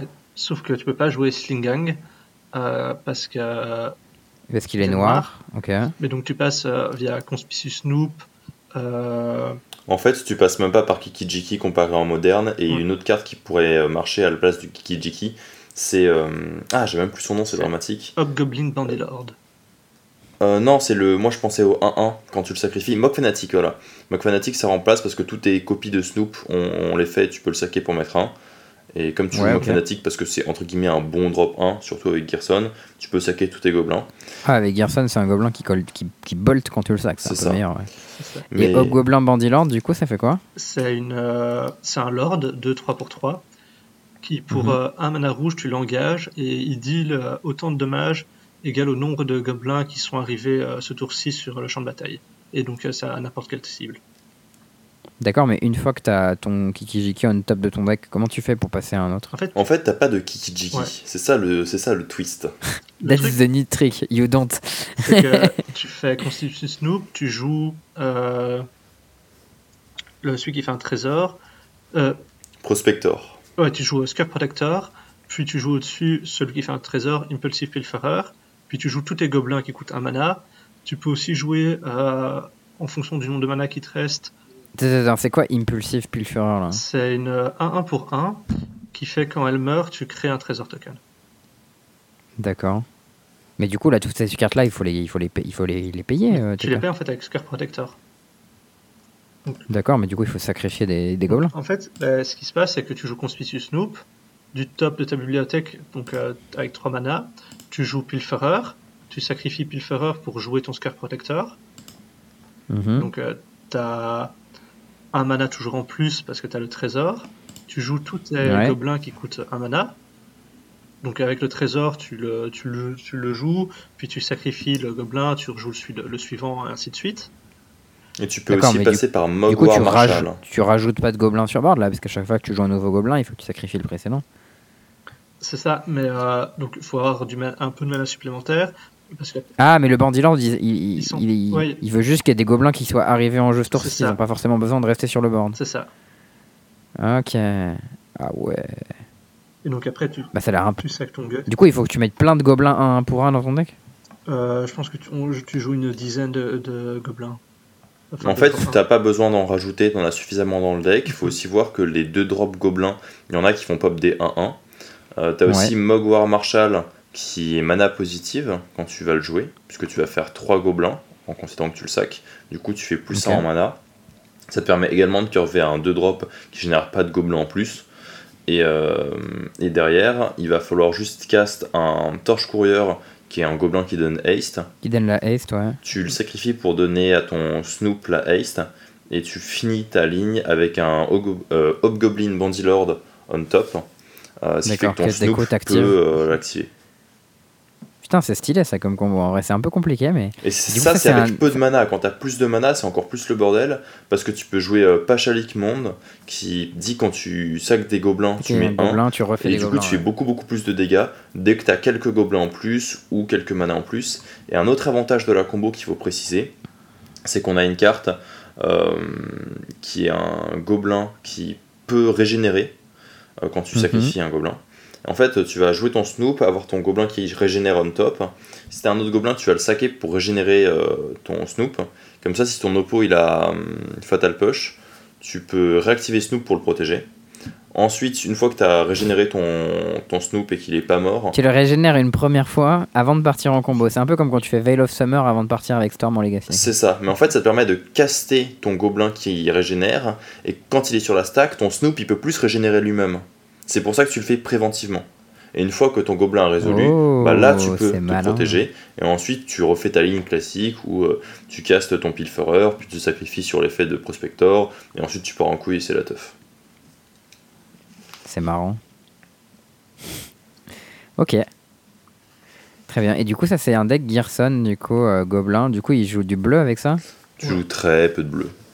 Ouais, y a, en fait, on pas de parce qu'on a un deck beaucoup très proactif, on peut pas trop se permettre de garder des contre-up. Et je pense que la seule carte bleue qu'on joue, c'est Razor Hunter, qui est juste un gobelin qui ping. C'est un gobelin. Non, non, non, on joue, on joue Curiosity aussi. L'autre carte bleue qu'on a pensé jouer et qui est en discussion pour l'instant, c'est Curiosity. Parce que Curiosity sur okay. euh, chaque fois. Ah ouais, c'est leur costaud. Hein. Chaque fois que tu ping euh, avec n'importe quoi, tu pioches du coup, parce que c'est. Ouais si tu, ping avec genre un, un, vieux fanatical Firebrand, du coup ton Gearson c'est lui qui met les deux dégâts en plus. Ok. Ah ouais, c'est assez mignon. Ok. Euh, très mignon ce deck, donc lui c'est lui qui va utiliser du coup les, les nouvelles mécaniques. Je vois qu'on est beaucoup dans les nouvelles cartes en Duel Commander. Hein. Il y a les cartes d'Infinity, il y a les cartes de Warhammer 40 000. les nouvelles sorties, ça rigole pas euh, dans le format. Ah, puis on a un nouveau truc qui, qui va bientôt émerger et qui est sous. Qui, qui, même pas sous les radars en plus, puisqu'on en parle pas mal, c'est euh, Stick Fingers, qui est euh, une carte de. Alors, All Sticky, ça je connais ça. All Sticky Fingers, c'est X vert noir, XX, X étant le nombre de créatures dans ton cimetière, et quand il arrive en jeu, tu meules jusqu'à trouver une carte de bête, c'est ça? Non, c'est pas ça. Jusqu'à trouver X cartes de bête, non, c'est pas ça? C'est pas ça non plus. Ah merde, alors je confonds. Moi j'ai dit une bêtise. C'est quand tu castes. mon frigo. Ah ok, quand tu le castes. C'est quand tu castes et tu choisis ah bah oui, parce que sinon si t'en avais zéro, ça marcherait pas. En fait, tu le joues, tu vas révéler le top, tu mets de côté, entre guillemets, euh, tes cartes pour euh, comment tu le résous. Tu mets tout ce que tu as révélé qui ne sont pas des créatures au bottom. Et ensuite, tu mets toutes les cartes au cimetière, ce qui te permet euh, de donner un tu ordre. on tombe en fait. Tu fais 3 maintenant, on tombe. C'est ça, sauf que bah, c'est un tombe qui va pas chercher dans ton deck, du coup t'es pas sûr de ce que tu en tombes. Bah sauf si tu mets une seule bête dans ton deck. Et bah là le truc c'est qu'on va devoir en jouer 3 euh, grâce à une nouvelle carte qui est euh, Trazin, qui est encore une carte de Warhammer. Euh, Magnifique. Est-ce que tu vois Necroticus? On m'en a parlé, c'est un house qui allait capable toutes les bêtes dans ton cimetière. C'est ça. Alors j'ai cru comprendre que ça, il y avait des, des combos infinis avec ça dans tous les sens. Et j'imagine qu'on pourra faire la même chose avec euh, la nouvelle carte de Warhammer qui fait ça aussi. C'est ça. En fait, Gerson, c'est tout pareil, à la grosse différence que c'est plus sur les créatures, mais sur les artefacts. Et l'un des trucs qui est quand même super drôle, c'est que les combos qu'on utilisait pour tuer sur Ooze, c'était euh, Walking Ballista plus euh, Phyrexian Devourer. Euh, J'allais dire rite de passage, mais du coup, c'est pas ça. Donc, Phyrexian Devourer, c'est une 1-1 pour 6. qui dit Oula, ça a l'air nul pour le moment. quand elle a 7 de force ou plus, tu la sacrifies. 7 ou plus, la sacrifie. Pour le moment, elle est 1-1, donc bon courage pour la monter à 7. Et elle dit tu peux exiler ton top et mettre autant de marqueurs plus 1 plus 1 sur ta bête que le, la mana value de la carte que tu as exilée. D'accord, donc tant que tu as des cartes moins de 7, tu fais des compteurs, tu les envoies à la gueule avec Ballista et tu recommences. Et en fait, comme c'est gagner des capas activés, T'as même pas à te soucier du fait que sa force elle soit plus ou moins de 7 et tout. Ça, tu t'en fous ah oui, complètement. Parce que ça, c'est une capacité déclenchée que tu récupères pas. C'est ça, tu dis juste, euh, ok, c'est cool, euh, j'exile tout mon deck, je te mets 48 dans la gueule, et si tu veux tuer ma créature, bah, en fait, je recommence, je repars en combo en réponse. Mais c'est ça qui fait que la combo est super forte et que Necroticus est banni en duel commander. Ah, parce que tu peux, tu peux interagir que dans le stack en fait. Bah, en fait, tu Une peux. Fois qu'elle est en jeu, c'est trop tard. Ouais, c'est ça, faut interagir sur le spell de Réa. Du coup, Sticky Finger, c'est un petit peu ton beurré de live, ton triple en tombe qui va chercher tes trois pièces de combo. Et ensuite, il faut juste avoir un spell de Réa. Donc pour le moment, on n'est pas sûr que le deck ah soit craqué. Ça a l'air fort comme Inabler dit comme ça. Ouais. Mais en fait, euh, tu prends super cher sur Gravate. Euh, ton général, il faut quand même coûter 5 mana, puis ensuite jouer ton spell de Réa. Euh, puis il est nul ton général, hein, c'est une 3-3 pour 5. donc, c'est surtout en tombe qui ne prend pas counter spell pour 5. Ouais. Bah, c'est Bury de Life du coup. C'est ça. Et... on tombe, on tombe si tu l'as contre mana. Mais... Ouais, absolument. Euh, donc voilà, c'est à surveiller. Euh, le problème, c'est que Golgari, bah, t'as beaucoup moins de choses à faire une fois que tu joues plus que 3 créatures dans ton deck. c'est vrai. T'as ce problème de oups, j'ai pioché 3 spells de Réa dans, mon, dans, dans ma partie. C'est bien, mais 3 spells de Réa, je vais vraiment les utiliser parce que bah, j'ai qu'une seule bête à Réa. Donc euh, ouais, useful. Et... Bah j'imagine. Ah, ton adversaire, il, Enfin, j'imagine que ton adversaire va la gérer, ta bête, non? Il peut pas, une fois qu'elle arrive en jeu, c'est mort, on a dit. Ouais, si elle arrive en jeu, tu gagnes direct. Mais en fait, euh, bah, tu vas piocher plein de spells de Réa, mais ils vont te servir à rien, puisque t'en as besoin que d'un bah, seul. Tu peux réanimer les bêtes adverses, non? Bah, en fait, euh, t'as Genre, animer de dead, ça target en face, réanimer de ça target en face. Ouais, mais en fait, combien t'as de spells qui vont faire ça proprement, qui vont pouvoir trouver une cible chez ton adversaire? Au final, pas beaucoup. Souvent avec des conditions un peu bof. L'un des trucs qui est un petit peu sympa, c'est que tes spells de Réa en éphémère ils te permettent de passer Gravate. Genre, je fais Animate Dead, mon oppo fait Cling to Dust. là, je dis en réponse Shallow Grave. Bam, je réanime mon truc en éphémère, t'es mort. C'est mignon ça. Ça, c'est sympa. Donc voilà, c'est dans les nouveaux decks euh, émergents. On manque encore de tests pour savoir si c'est vraiment bien. Il y a quelques trous dans la structure du deck. Euh, mais bon, je pense que c'est quand même très sympa. Ouais, sur le papier, euh, le fait de pouvoir tutor dans ton graveyard depuis ta command zone, il y a quand même des moyens d'en abuser, surtout si tu as un combo kill derrière. Dit comme ça, ça a l'air d'être une, structure puissante. Après, c'est lent, ça c'est sûr. Bah, tu joues pas bleu, quoi. On va voir ce que ça donne. Ok. Euh, est-ce qu'il y a des petits outsiders potentiels là qui seraient autres que ces decks en construction dont vous venez de parler Ouais, il y a sûrement les decks aggro. C'est pour l'instant les seuls decks de, desquels on n'a pas parlé en fait. Et... C'est vrai, mais moi j'ai entendu beaucoup de fois je l'ai dit aussi, hein, mais j'ai beaucoup entendu euh, Agro c'est de la merde en duel commander. Amen. Est-ce que c'est vrai? Le problème, c'est qu'ils sont un peu écrasés par Grist et par Storm. Mais je pense que si on attend beaucoup de Raffine, jouer Agro c'est vraiment pas mal parce que c'est un des plus gros défauts de Raffine. Et il y a peut-être euh, des manières de battre euh, Storm et Grist en jouant, tout en jouant Agro. Je pense qu'une des idées premières et la plus facile, c'est Carisav Burn. Ah, je connais un petit Louis qui aime bien ça. Ouais, et euh, en vrai, moi aussi, ça, ça m'a plutôt réussi en vrai euh, au mmh. précédent relique. Mais j'ai un peu laissé tomber le deck parce que je pense qu'il faut le jouer quand les gens sont pas prêts. À partir du moment où les gens vont être prêts à jouer contre Karizev Burn. C'est un deck qui est très facile à attaquer. Juste, euh, par exemple, euh, dans Shurika, à un moment, ben, les gens jouaient des Revitalize. Ouais, euh, Revitalize quand tu joues la Vaspike. Euh, cryptique commande pour deux mana quoi. Ça, que tu peux jouer après que le spell soit dans le stack, enfin genre wow. Ouais. Et euh, même, enfin, t'as des decks, des cartes toujours comme Oko qui sont légales dans le format et qui t'écrasent, qui juste t'écrasent quoi. Tu peux pas trop battre ces cartes. Après pour le Oko, il n'y a pas beaucoup de bons decks Oko, mhm. donc il n'y a pas beaucoup de, il y a pas beaucoup d'Oko du coup par conséquent. Ouais, ce sera toujours dans Niv quoi. Ouais, moi j'ai l'intuition que j'ai l'intuition que 4C Max c'est le meilleur deck Oko du format, mais c'est pas pour autant que c'est un bon deck. Il y a Essika qui est un deck correct du format qui joue Oko. Ok. Non, sur Macrac on l'a pas noté, on l'a pas nommé avant. Ouais. J'imagine que correct ça ne suffit pas. Bah c'est si vite en moins bien. Ouais, du coup, euh, Karizev, pourquoi pas? Autre chose comme deck aggro qui soit jouable? Et l'autre idée, je pense, sur laquelle on peut se tourner, c'est Gut. Elle fait quelques résultats pour l'instant, cette, cette euh, command zone. Mais... Alors Gut c'est une carte de commandeur encore, on va la nommer pour les gens qui ne peuvent pas la connaître. Du coup c'est une 2-2 pour 3. Un gobelin. Alors laisse-moi dire peut-être, quand tu as gobelin berserker, un truc comme ça. C'est un gobelin chaman. Et quand tu... Gobelin chaman, merde. Quand tu attaques... Ah, chaman ça veut dire que c'est bon signe ça, ça va marcher avec ton meilleur pote lui. Quand tu attaques, tu peux sacrifier une bête et si tu le fais, tu fais un token squelette noir 4-1 menace attaquant, c'est ça? Tu peux sacrifier une créature en artefact ce qui permet de sacrifier certains lands, par exemple, enfin les lands d'artefacts. Ah ouais, on sacrifie ses lands ici, il n'y a aucun respect. Ou de sacrifier même des. Et je vais pas te réinviter, Nico, hein, si tu sacrifies tes lands devant moi. un land contre une 4 menace, ça me va, je pense. Non, il faut sacrer les lands pour du mana. Voilà, sacrer les lands pour du mana, à la limite, pourquoi pas. mais il manque une ligne de texte là. Euh, il manque piocher une carte, quoi. Non, non, mais sur ton général, là, il manque une ligne de texte. Et c'est probablement euh, la plus importante. C'est genre partner Specialize. Ouais, absolument. C'est euh, You can choose the background. Ce qui fait que tu n'es pas bloqué sur mono rouge en fait. Tu peux splash une couleur. Ok, c'est drôle parce que sur Arena il existe Gut, mais c'est une carte qui n'a rien à voir. Ouais, euh, déjà, elle s'appelle Fanatical Priestess, qui veut dire que Gut est donc une femme. Et euh, c'est une 4-3 Specialize pour 6. Voilà, donc, mais je trouve ça super dommage qu'ils aient gardé l'art et le nom pour. Enfin, qui, qui gardent le même personnage, c'est ok. Même si ouais, non, je suis complètement d'accord avec toi, ils auraient pu avoir Mais l'art, je trouve ça super nul. C'est hyper confusant quand tu vois la carte. Enfin, moi, j'en ai, ai, déjà parlé sur le podcast, donc ça m'est déjà arrivé de voir un tournoi alchimie, une carte sur le board. Je suis là en mode Ah, cool, elle est jouée cette carte, et je la lis, et c'est pas la même. Mais ça pour la, le, le soccer, non, Tasha déjà. Et, euh, ouais, Tasha. Euh, la, la 3-6 euh, double strike, la carte blanche. Ouais, ouais, c'est pas du tout la même bête celle-là aussi. Ouais, elle est beaucoup plus méchante euh, sur Arena.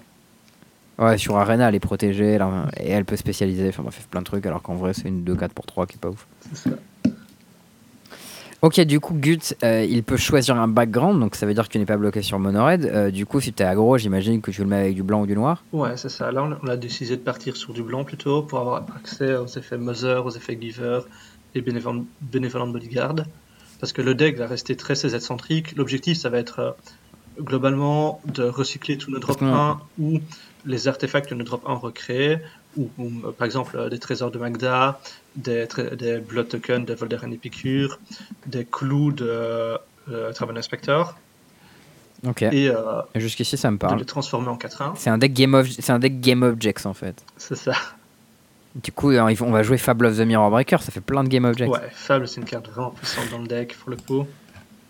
Ça permet aussi de discarder land en trop parce que tu peux rester un deck aggro qui va aller jusqu'à. Oh là là, on joue pas de land là, ça. Euh, je pense que ça me dégoûte. Les decks ils veulent globalement aller jusqu'à 5 lands et puis euh, continuer à mettre la pression. Euh, enfin, continuer à pêcher des actifs pour mettre de la pression.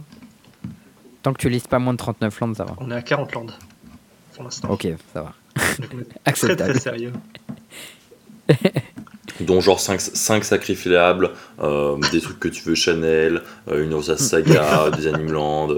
T'inquiète, il y en a 40, mais Charles, euh, je pense qu'il y en a au moins 10, c'est pas des vrais lands.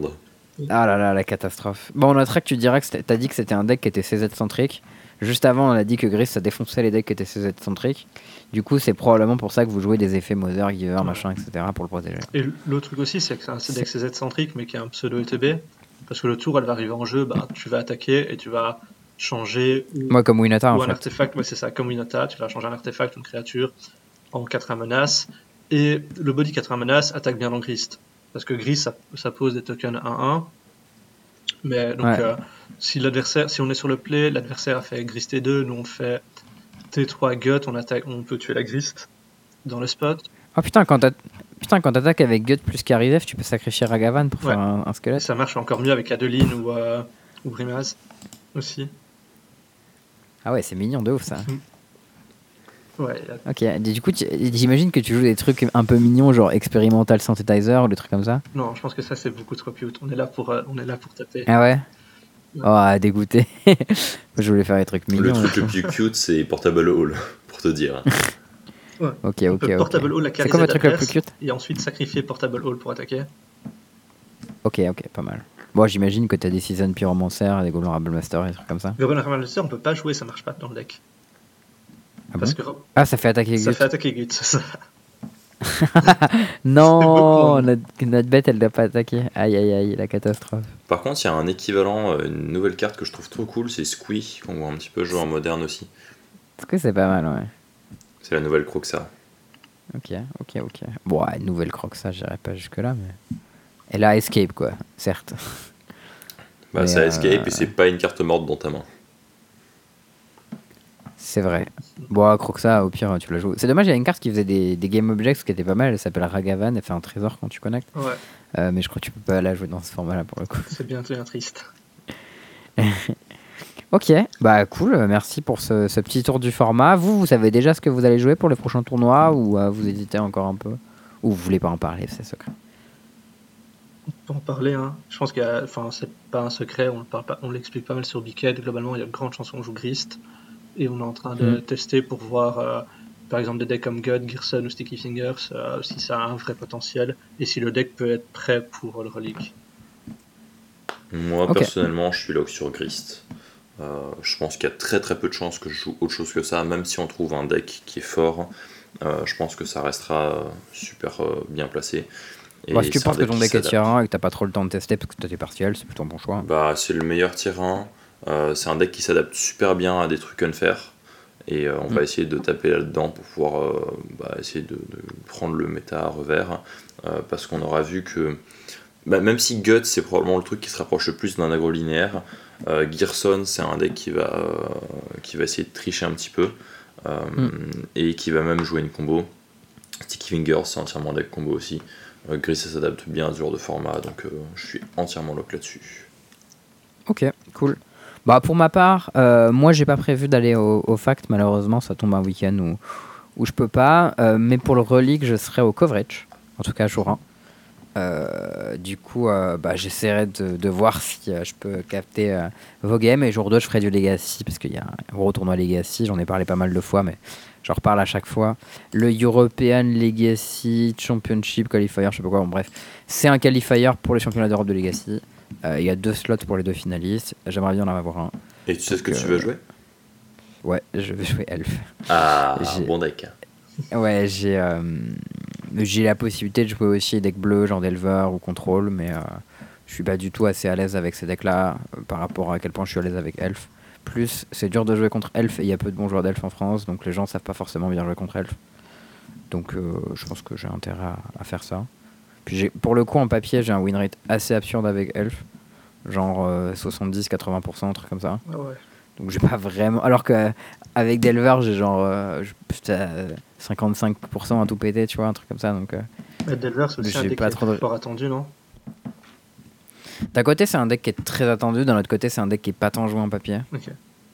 Genre en papier, t'as beaucoup plus de jeux combo qui, pour le coup, se font défoncer par Delver, mais défonce les decks. Enfin, genre, Elf, ça se fait pas mal défoncer par combo, tu vois. Genre, les pires match du deck, c'est Ranimator, 12 Day, Sneak and Show, tu vois. Et que des decks où en fait ils font la même chose que. Enfin, ils te tuent, mais plus vite que toi. Et toi, tu peux pas interagir avec eux quasiment. Alors, Reanimator, maintenant ça va parce que on a des endurances, ça c'est cool. Mais genre, Doomsday, c'est impossible de gagner contre Doomsday. Genre, le mec il fait tout rang Dark Ritual Doomsday, go, t'es là en mode. Ah, ah bah j'ai. cool. bah j'ai perdu. Combo de cartes, bien joué. Euh, et, des fois, il te tue dans le tour, tu vois. Genre, s'il a un cycleur et un, le pédale, il peut faire tour 1, Dark Ritual, Doomsday, euh, pétale, cycleur, je pioche, euh, je pars, je te tue. Ok, bon, Nice. mais, mais genre réanimateur, des fois, il peut commencer à dire.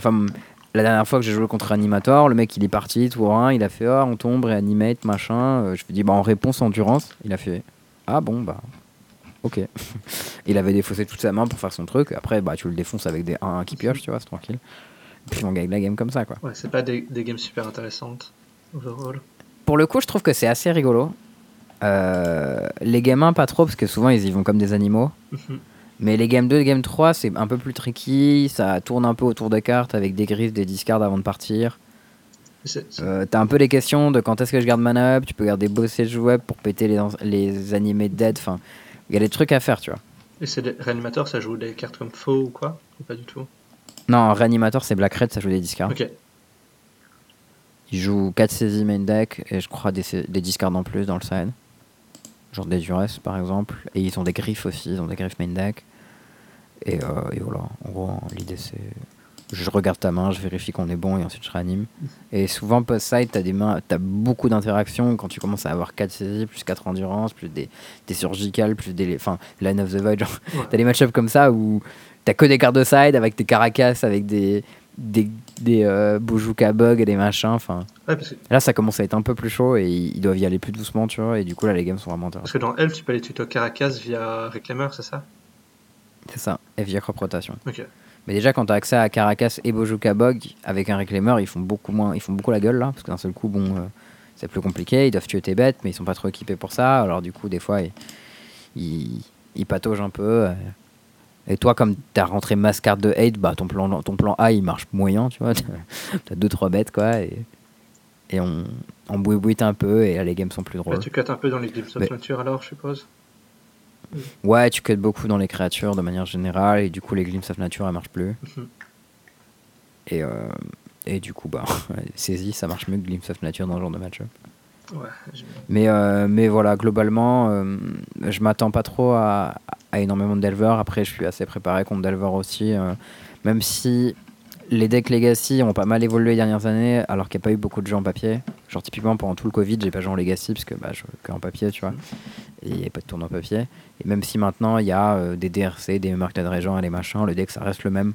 J'ai beaucoup joué contre, j'ai de l'XP, je sais comment ça marche, et, euh, je sais piloter, et je, je suis assez serein sur ce qui va se passer. Et après, bon, voilà sur Tournoi Legacy, euh, il y aura beaucoup de joueurs, il y aura des bons joueurs, je sais qu'ils seront là et qui sont très intéressés par la qualif, donc euh, il y aura du niveau. Et ce qui est assez cool, parce qu'au final, ça veut dire qu'on aura un main event en moderne et en DC avec du niveau, avec d'ailleurs un side event qui a aussi du niveau. Genre, franchement, ça fait. Ça donne envie, quoi. Gros event, ça fait plaisir. Je sais que Relic, ils étaient plutôt bien là. Ils étaient à, je sais pas, 350 joueurs, un truc comme ça. Ils annonçaient un nombre total 600 qu'ils aimeraient atteindre, je crois. Ouais, c'est ce qu'ils avaient dit. Ce serait. Ça serait même pas étonnant que ce soit plein. Ça serait assez impressionnant. Ça veut dire qu'on serait déjà beaucoup plus que ce qu'il y a eu euh, au dernier LMS. Donc, euh, on est déjà gros tournoi de leur part, ça fait plaisir. On est déjà à plus du double euh, de personnes qui avaient, qui avaient au, LMS. C'est mm. étonnant.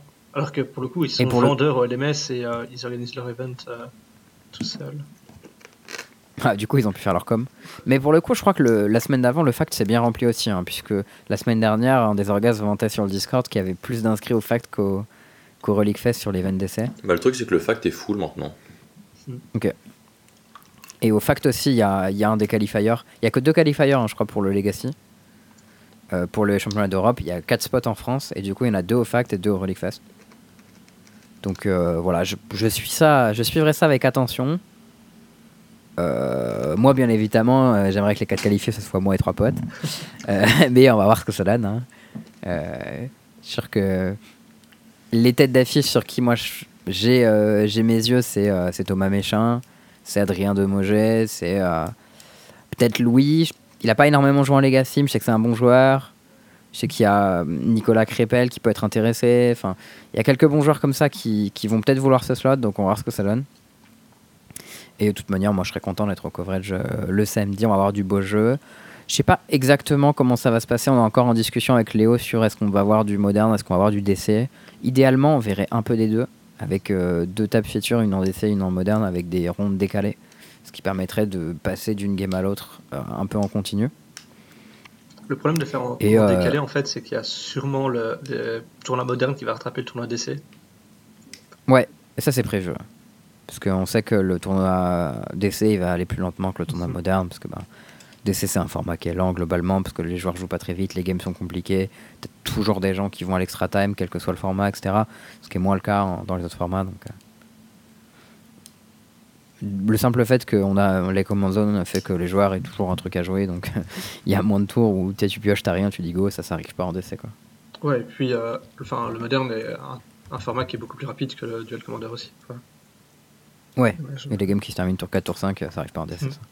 Euh, pour cet event aussi, à Relic Fest, il y aura des, des, joueurs un peu connus qui vont venir. Il y aura notamment Val et PL euh, qui seront sur les events. Alors, si je me trompe pas, Val sur le moderne et PL sur le DC.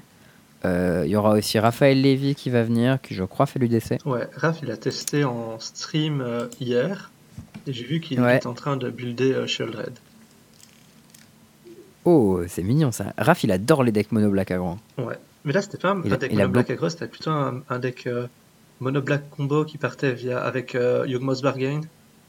Mais je suis, je, suis oh. arrivé en fin de stream, donc je sais pas trop. Putain, c'est mignon ça. Yugmoth Bargain plus euh, Shoulder, ça fait piocher infini, c'est ça Et ça fait, enfin, ça fait double point de vie euh, de, de, du nombre de cartes ton deck.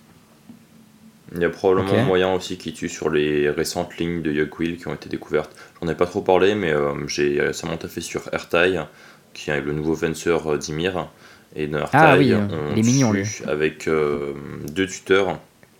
Tu fais des lignes qui ressemblent à genre tuteur dans mana, je joue mon mana, tuteur dans Yugwil, je caste ma Yugwil, euh, je rejoue mon mana, je rejoue un tuteur dans plus de mana, je rejoue un tuteur dans Tendriz, et là t'as déjà mis 18, tu rajoutes un cantrip, tu mets 20. Et euh, c'est une combo qui est juste mono black.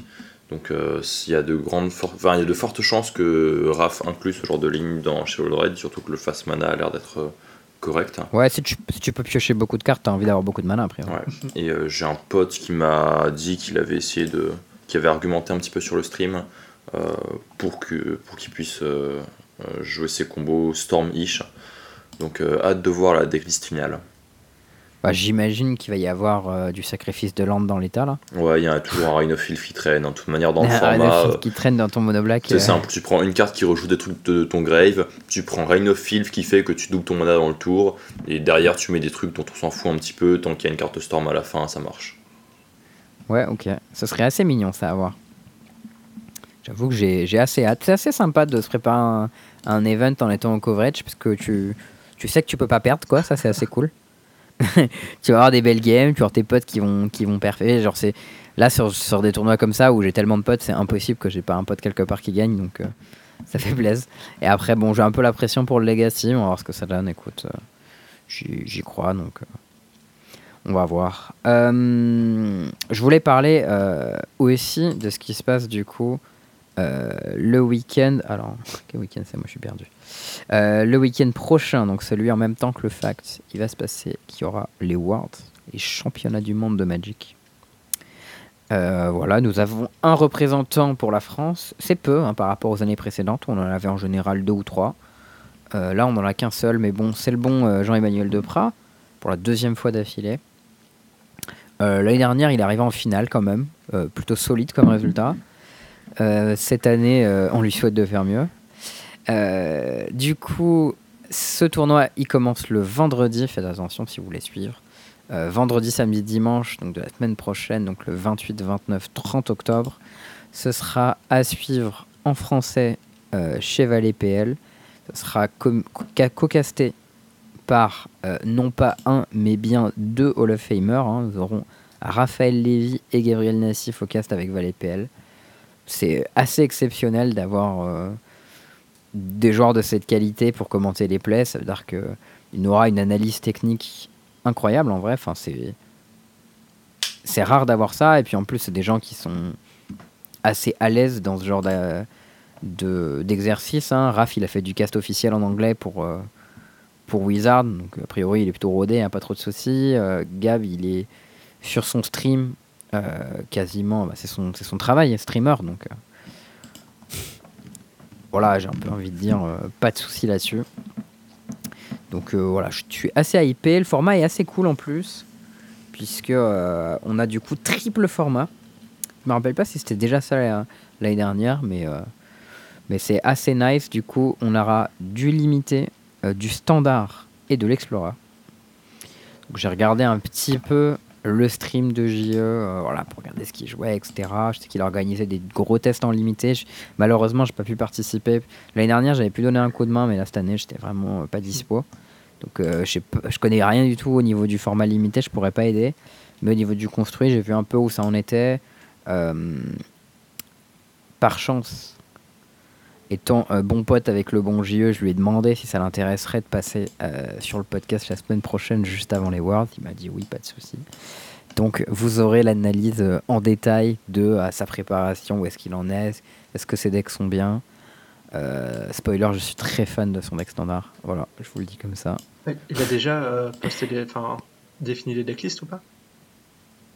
Euh, non, il m'a juste dit ce qu'il allait jouer en standard. Sa decklist n'est pas terminée, mais il m'a dit ouais, je vais jouer tel deck en standard. J'ai dit ok, très nice. je suis, euh, je suis hypé. Euh, voilà, vous voulez voir, c'est un, un, tournoi qui vous intéresse, vous avez envie de suivre ça si vous pouvez Je pense que je vais suivre d'un œil un peu inattentif, parce que je joue plus trop en standard pour l'instant. Le limité, c'est pas du tout mon format. Et l'explorer, au final, ça ressemble assez aux pionnières même s'il y a quelques mm. cartes clés qui ne sont pas disponibles. Et euh, je pense que c'est la partie qui m'intéressera le plus euh, à l'Explorer.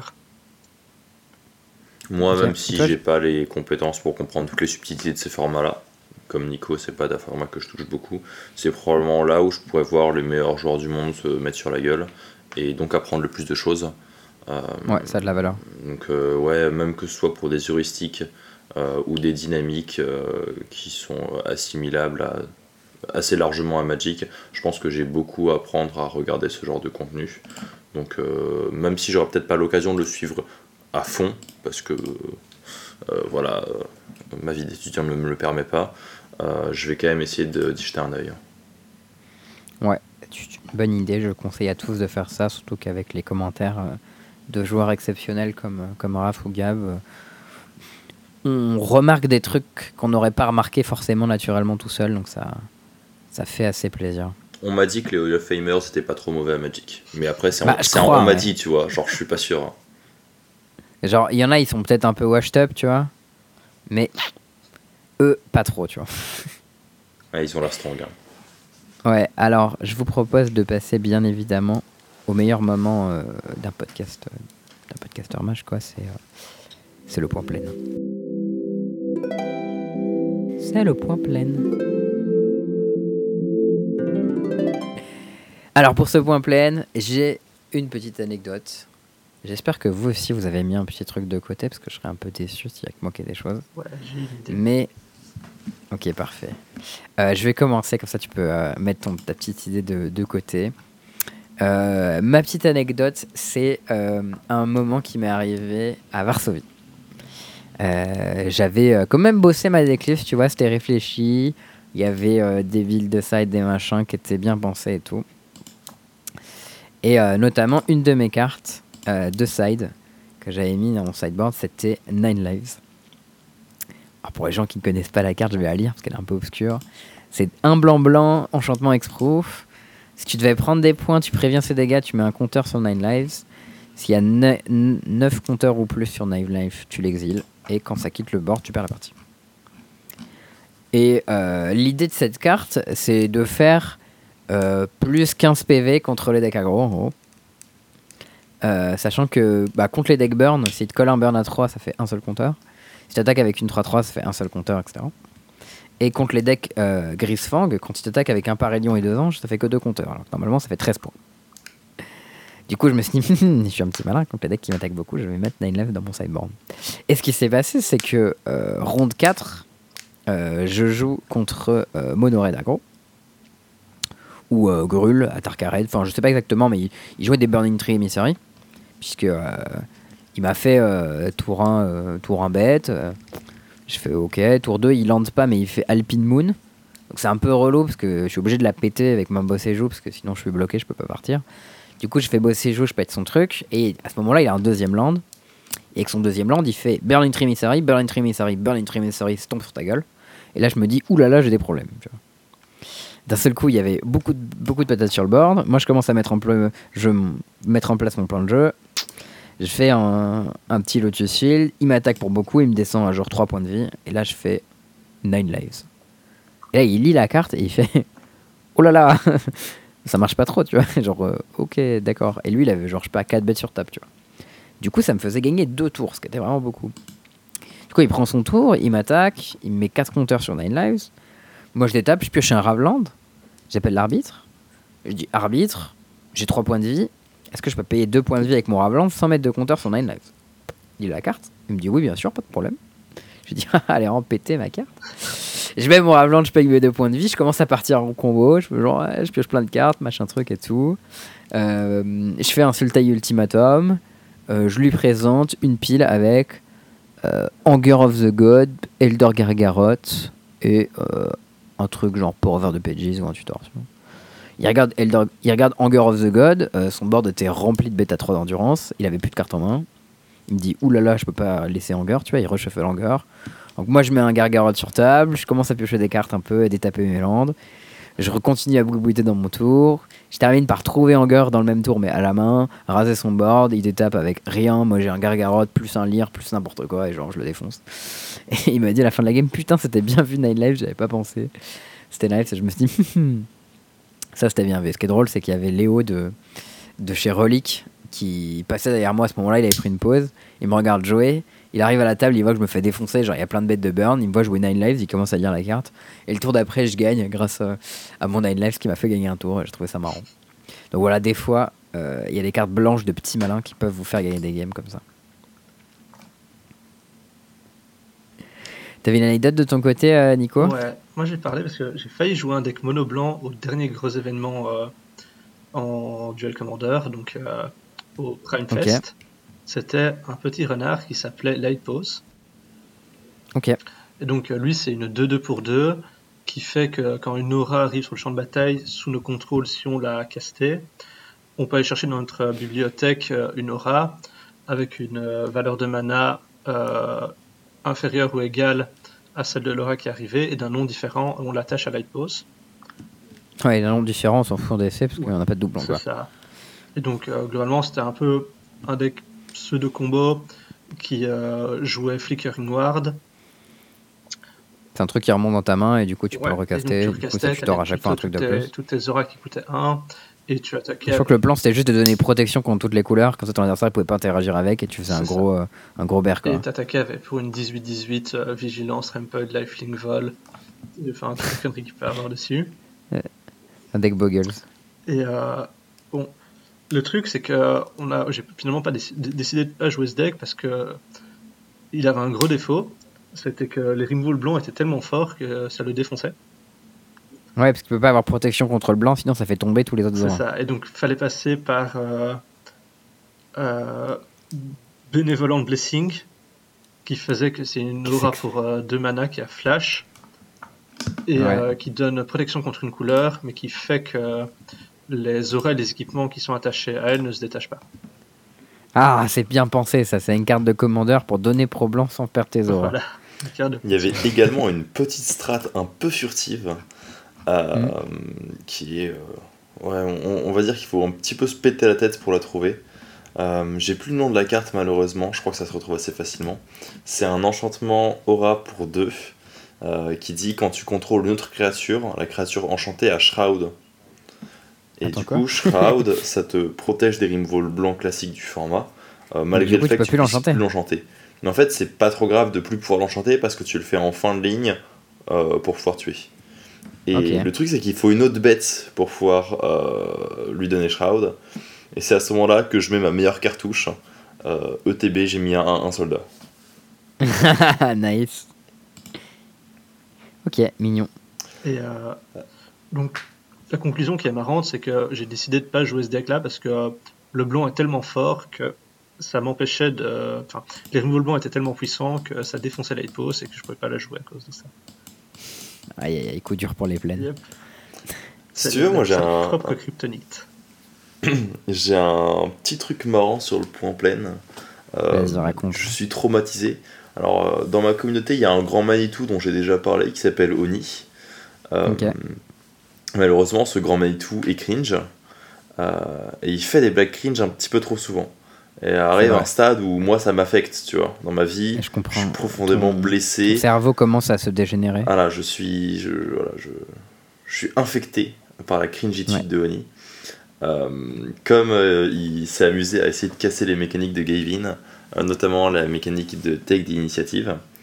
Il y a quelques photomontages de sa gueule sur des cartes magiques, notamment une Wave Adventurer.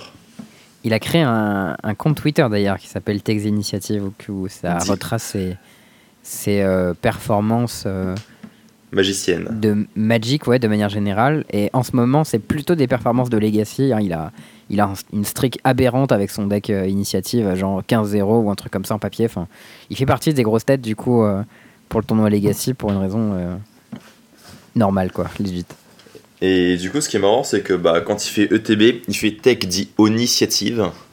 Oh non. Euh, et donc la gueule de White Plume Adventurer, à chaque fois que je vois la carte, au lieu de voir l'illustration de White Plume Adventurer, j'ai hum, l'image de Grony, qui est euh, la tête de Oni dans une position particulière qui est extrêmement drôle et dérangeante. Euh, et donc dès qu'il y a quelqu'un qui joue une carte d'initiative, notamment blanche, j'ai voilà, cette vision d'horreur euh, ou ce doux rêve qui me, qui me vient à l'esprit directement. Voilà, c'était mon sûr que ça lui fera très plaisir de savoir ça. Je, pense qu'il le sait déjà, mais l'entendre à nouveau, ça, ça, lui fera, ça lui fera quelque chose. Plein d'amour sur Annie.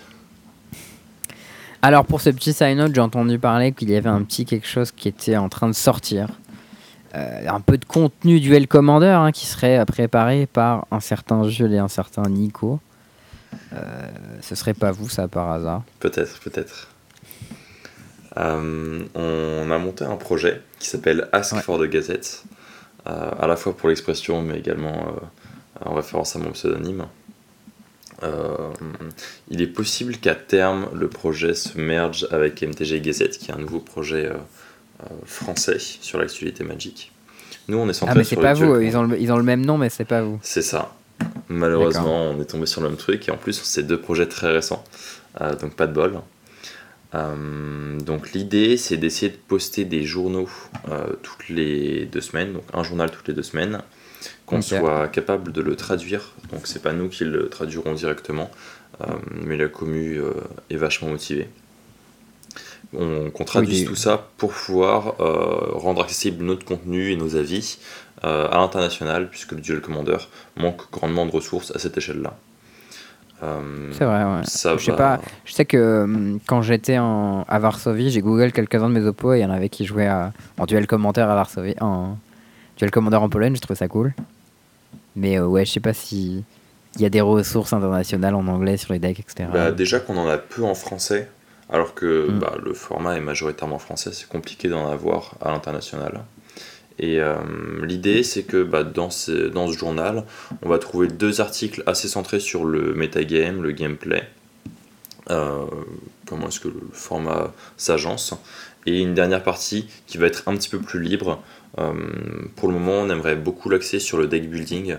Mhm. Moi, je suis majoritairement connu pour mes, bah, juste pour mes builds, plus que pour mes performances au final. Euh, et j'ai vraiment envie de parler de ce, de ce sujet-là. Euh, donc voilà, la première, euh, le premier journal est sorti.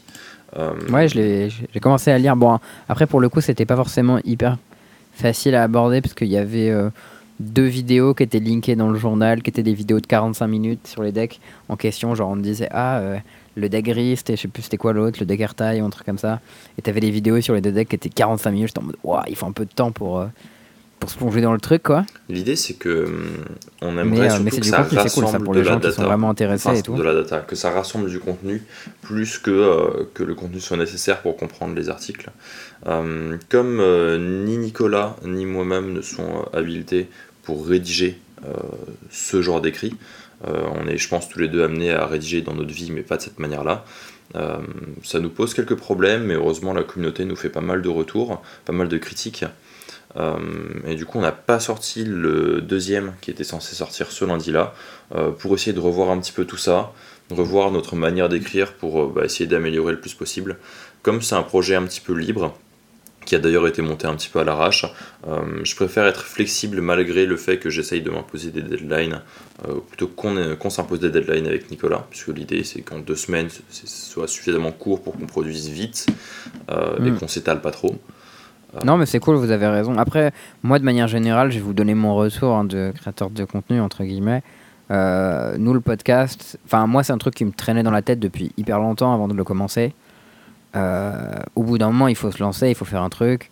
L'important, c'est d'être régulier pour que les gens te suivent. Après, euh, ben, ta qualité, les gens vont te dire qu'est-ce que tu pourrais améliorer, etc tu vas commencer à avoir des gens qui suivent régulièrement, qui attendent le truc, qui disent Ah, mais il n'y avait pas tel truc, j'aurais bien voulu, ou qu'est-ce que vous pensez, vous pourriez faire ça, etc. Et au final, ça va s'améliorer, ce sera cool, quoi. Ouais, l'idée c'est vraiment euh, crash test, on va voir comment ça se passe. Et à la fin, même si ça fait un petit flop et que bon, on n'est pas allé là où on voulait aller, bah c'est pas grave, on aura appris quand même plein de choses. Et pour le moment, on se projette dans 8 journaux. Euh, sachant que donc, le premier et le second sont déjà rédigés, le second est en révision. Euh, mais voilà, on va essayer quand même de garder ce rythme-là une fois qu'on est bien fixé et qu'on peut se coordonner avec les, traducteurs. Ok. Bah moi je vous dis ça comme ça, si par hasard, bon là ce serait plus français, hein, mais si par hasard un format podcast sur le Duel Commander c'est un truc qui vous intéresserait, moi c'est le genre de format euh, dont je serais consommateur hein, avec grand plaisir.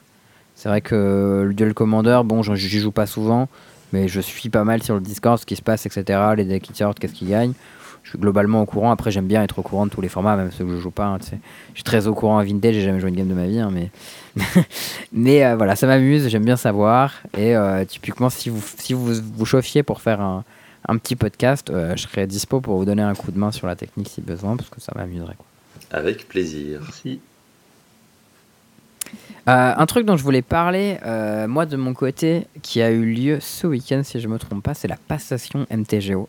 Alors, je sais pas si vous étiez au courant, mais il y a de ça quelques mois, euh, Wizard a annoncé qu'il, entre guillemets, vendait euh, l'entretien d'MTGO à euh, une société dont le, le travail c'était de faire de l'entretien de jeux vidéo, en gros.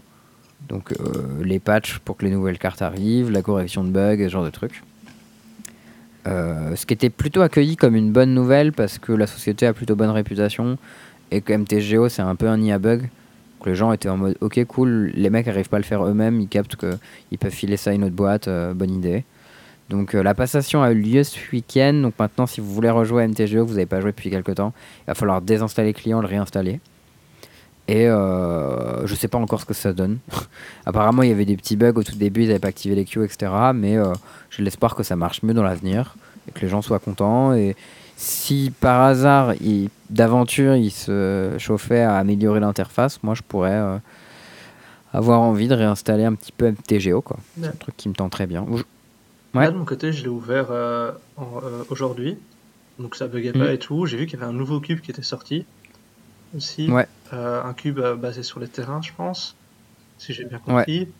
Et de ce que j'ai entendu, c'est qu'ils allaient peut-être essayer d'implémenter une nouvelle forme euh, de commandeur 1v1, mais ils ne savent pas laquelle, euh, laquelle ça va être actuellement.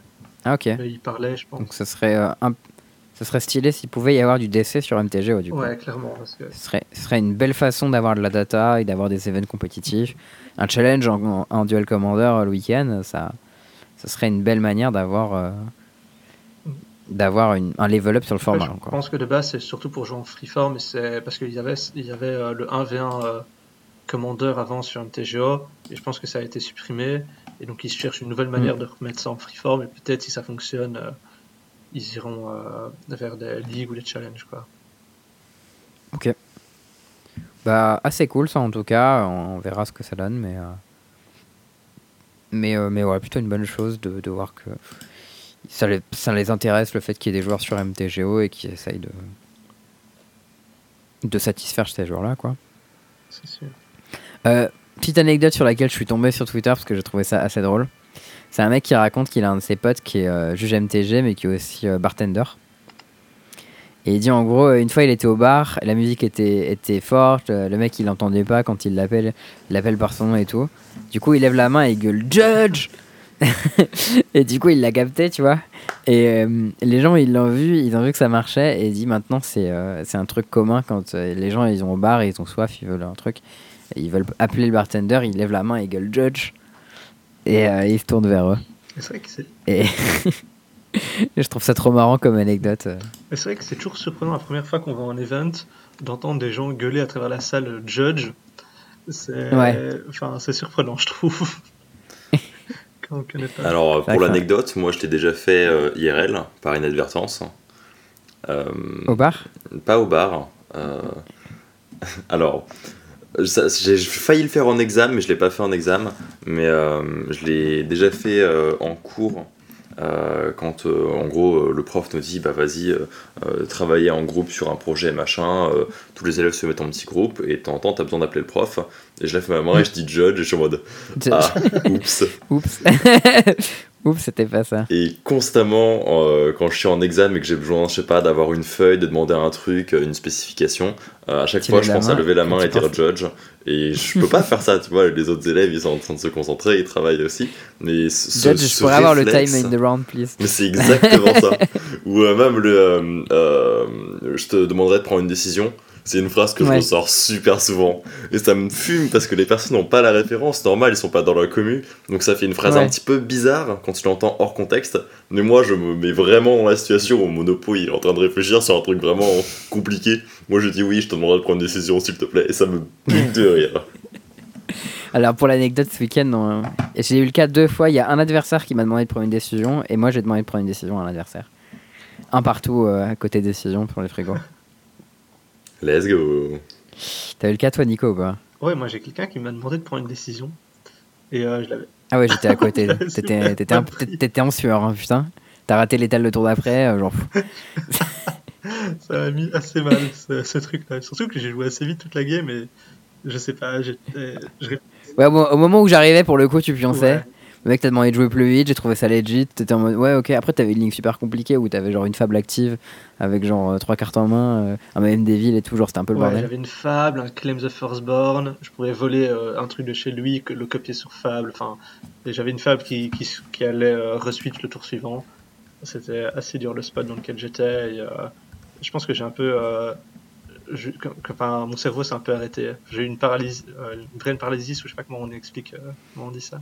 Brain ouais, freeze. Brain, freeze. Ouais, c'est ça. T'as meulé tout ton deck. C'était pas ouf. Au final, je l'ai gagné cette game, heureusement.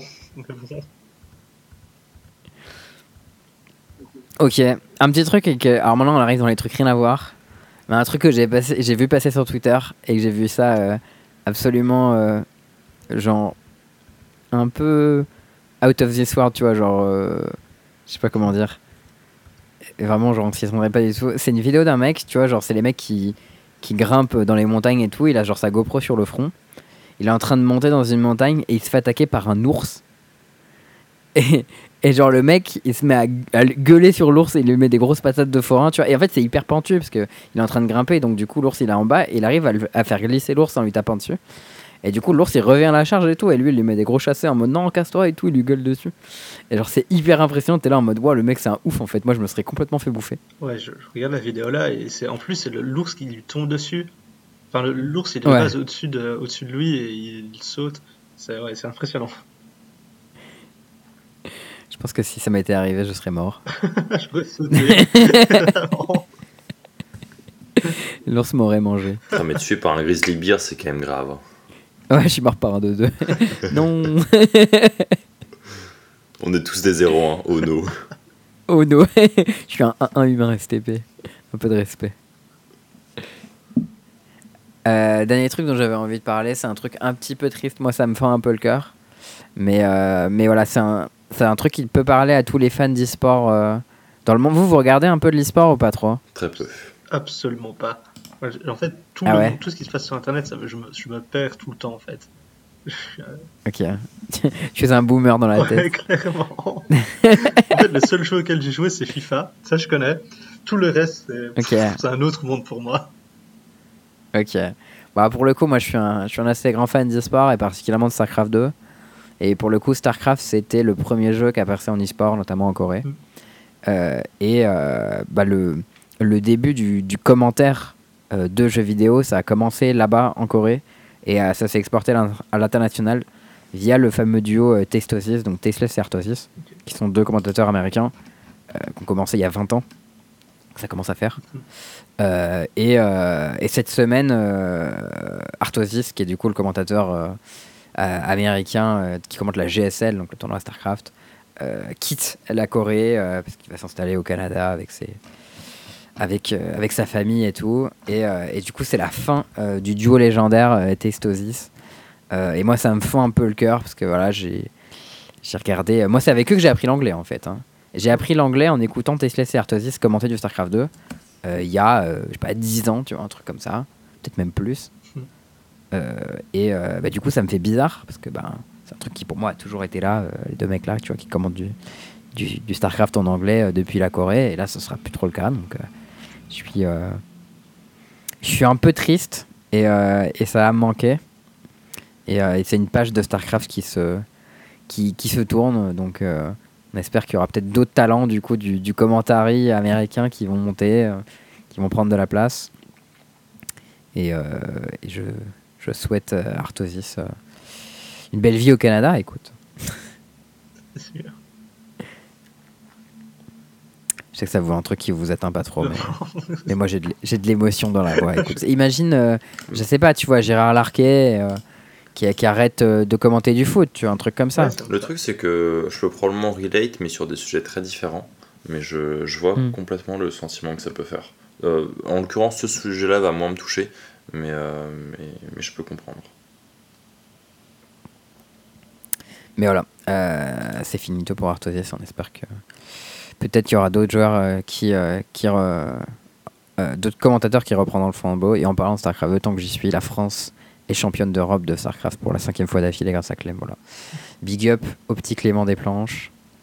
Euh, n'hésitez pas à suivre la TV française comme Back TV si vous n'êtes pas au courant, c'est la suite de Gaming TV. Voilà, j'en parle parce que tout le monde ne le sait pas, parce qu'au Gaming n'ont pas fait euh, de fermeture à la fin de la, chaîne de vidéos, etc. pour dire ouais, ça se termine, il y a l'enchaînement, etc. Bon. Je sais qu'il y a un peu de, de fans en commun entre Magic et StarCraft. Et, euh, et, moi, je pense que c'est important que les mecs de StarCraft ils puissent, on puisse parler d'eux parce qu'ils font du taf de ouf. Et, euh, et euh, si vous ne regardez pas StarCraft, vous, vous ratez quelque chose. C'est un jeu formidable. Sûrement, sûrement. vous, pouvez y jouer aussi, mais ça demande beaucoup d'énergie.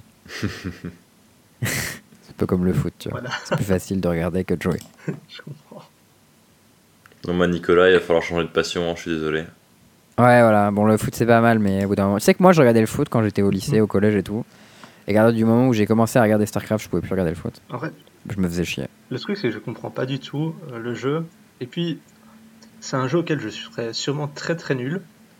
Et donc, ça me motive pas. Ouais, mais quand tu regardes, t'as pas besoin d'être bon, tu vois. T'as pas besoin d'être bon au foot pour regarder un match de foot. Ouais, c'est vrai. Mais quand tu regardes du foot, tu peux voir des shops avec des potes. Ouais, tu peux voir des shops avec des potes aussi quand tu regardes du StarCraft. Ouais. oui, peut-être. De toute manière, j'étais convaincu là. boire des shops en général, peu importe le, le contexte, ça marche très bien. Hein. Genre, euh, boire des shops, peu importe l'activité, ça, ça rend heureux. ça, c'est nice. Est-ce que c'est pas une formidable façon de se quitter euh, ce soir? Merci beaucoup à vous deux, écoute, d'être venus euh, pour cet épisode. C'était très sympa. Je suis content de vous avoir invité. J'espère que vous vous êtes bien amusés. Ouais, c'était très très cool et un grand merci de nous avoir accueillis. Ouais, trop cool. Bah, Toujours trop cool. Bah, c'est nice. Moi, j'avais rien d'intelligent à dire sur le Duel Commander. Je me suis dit que j'allais plutôt inviter des gens qui auraient, eux, auraient des trucs intelligents à dire. typiquement, les petits decks combos des enfers sortis là, eux, j'aurais pas pu les inventer. Solide. Ouais, merci les gars de nous avoir suivis. Merci à tous. Euh, je vous dis à très bientôt. Euh, c'était le 145e épisode du Podcaster Match. Ciao. Bye bye. Au revoir.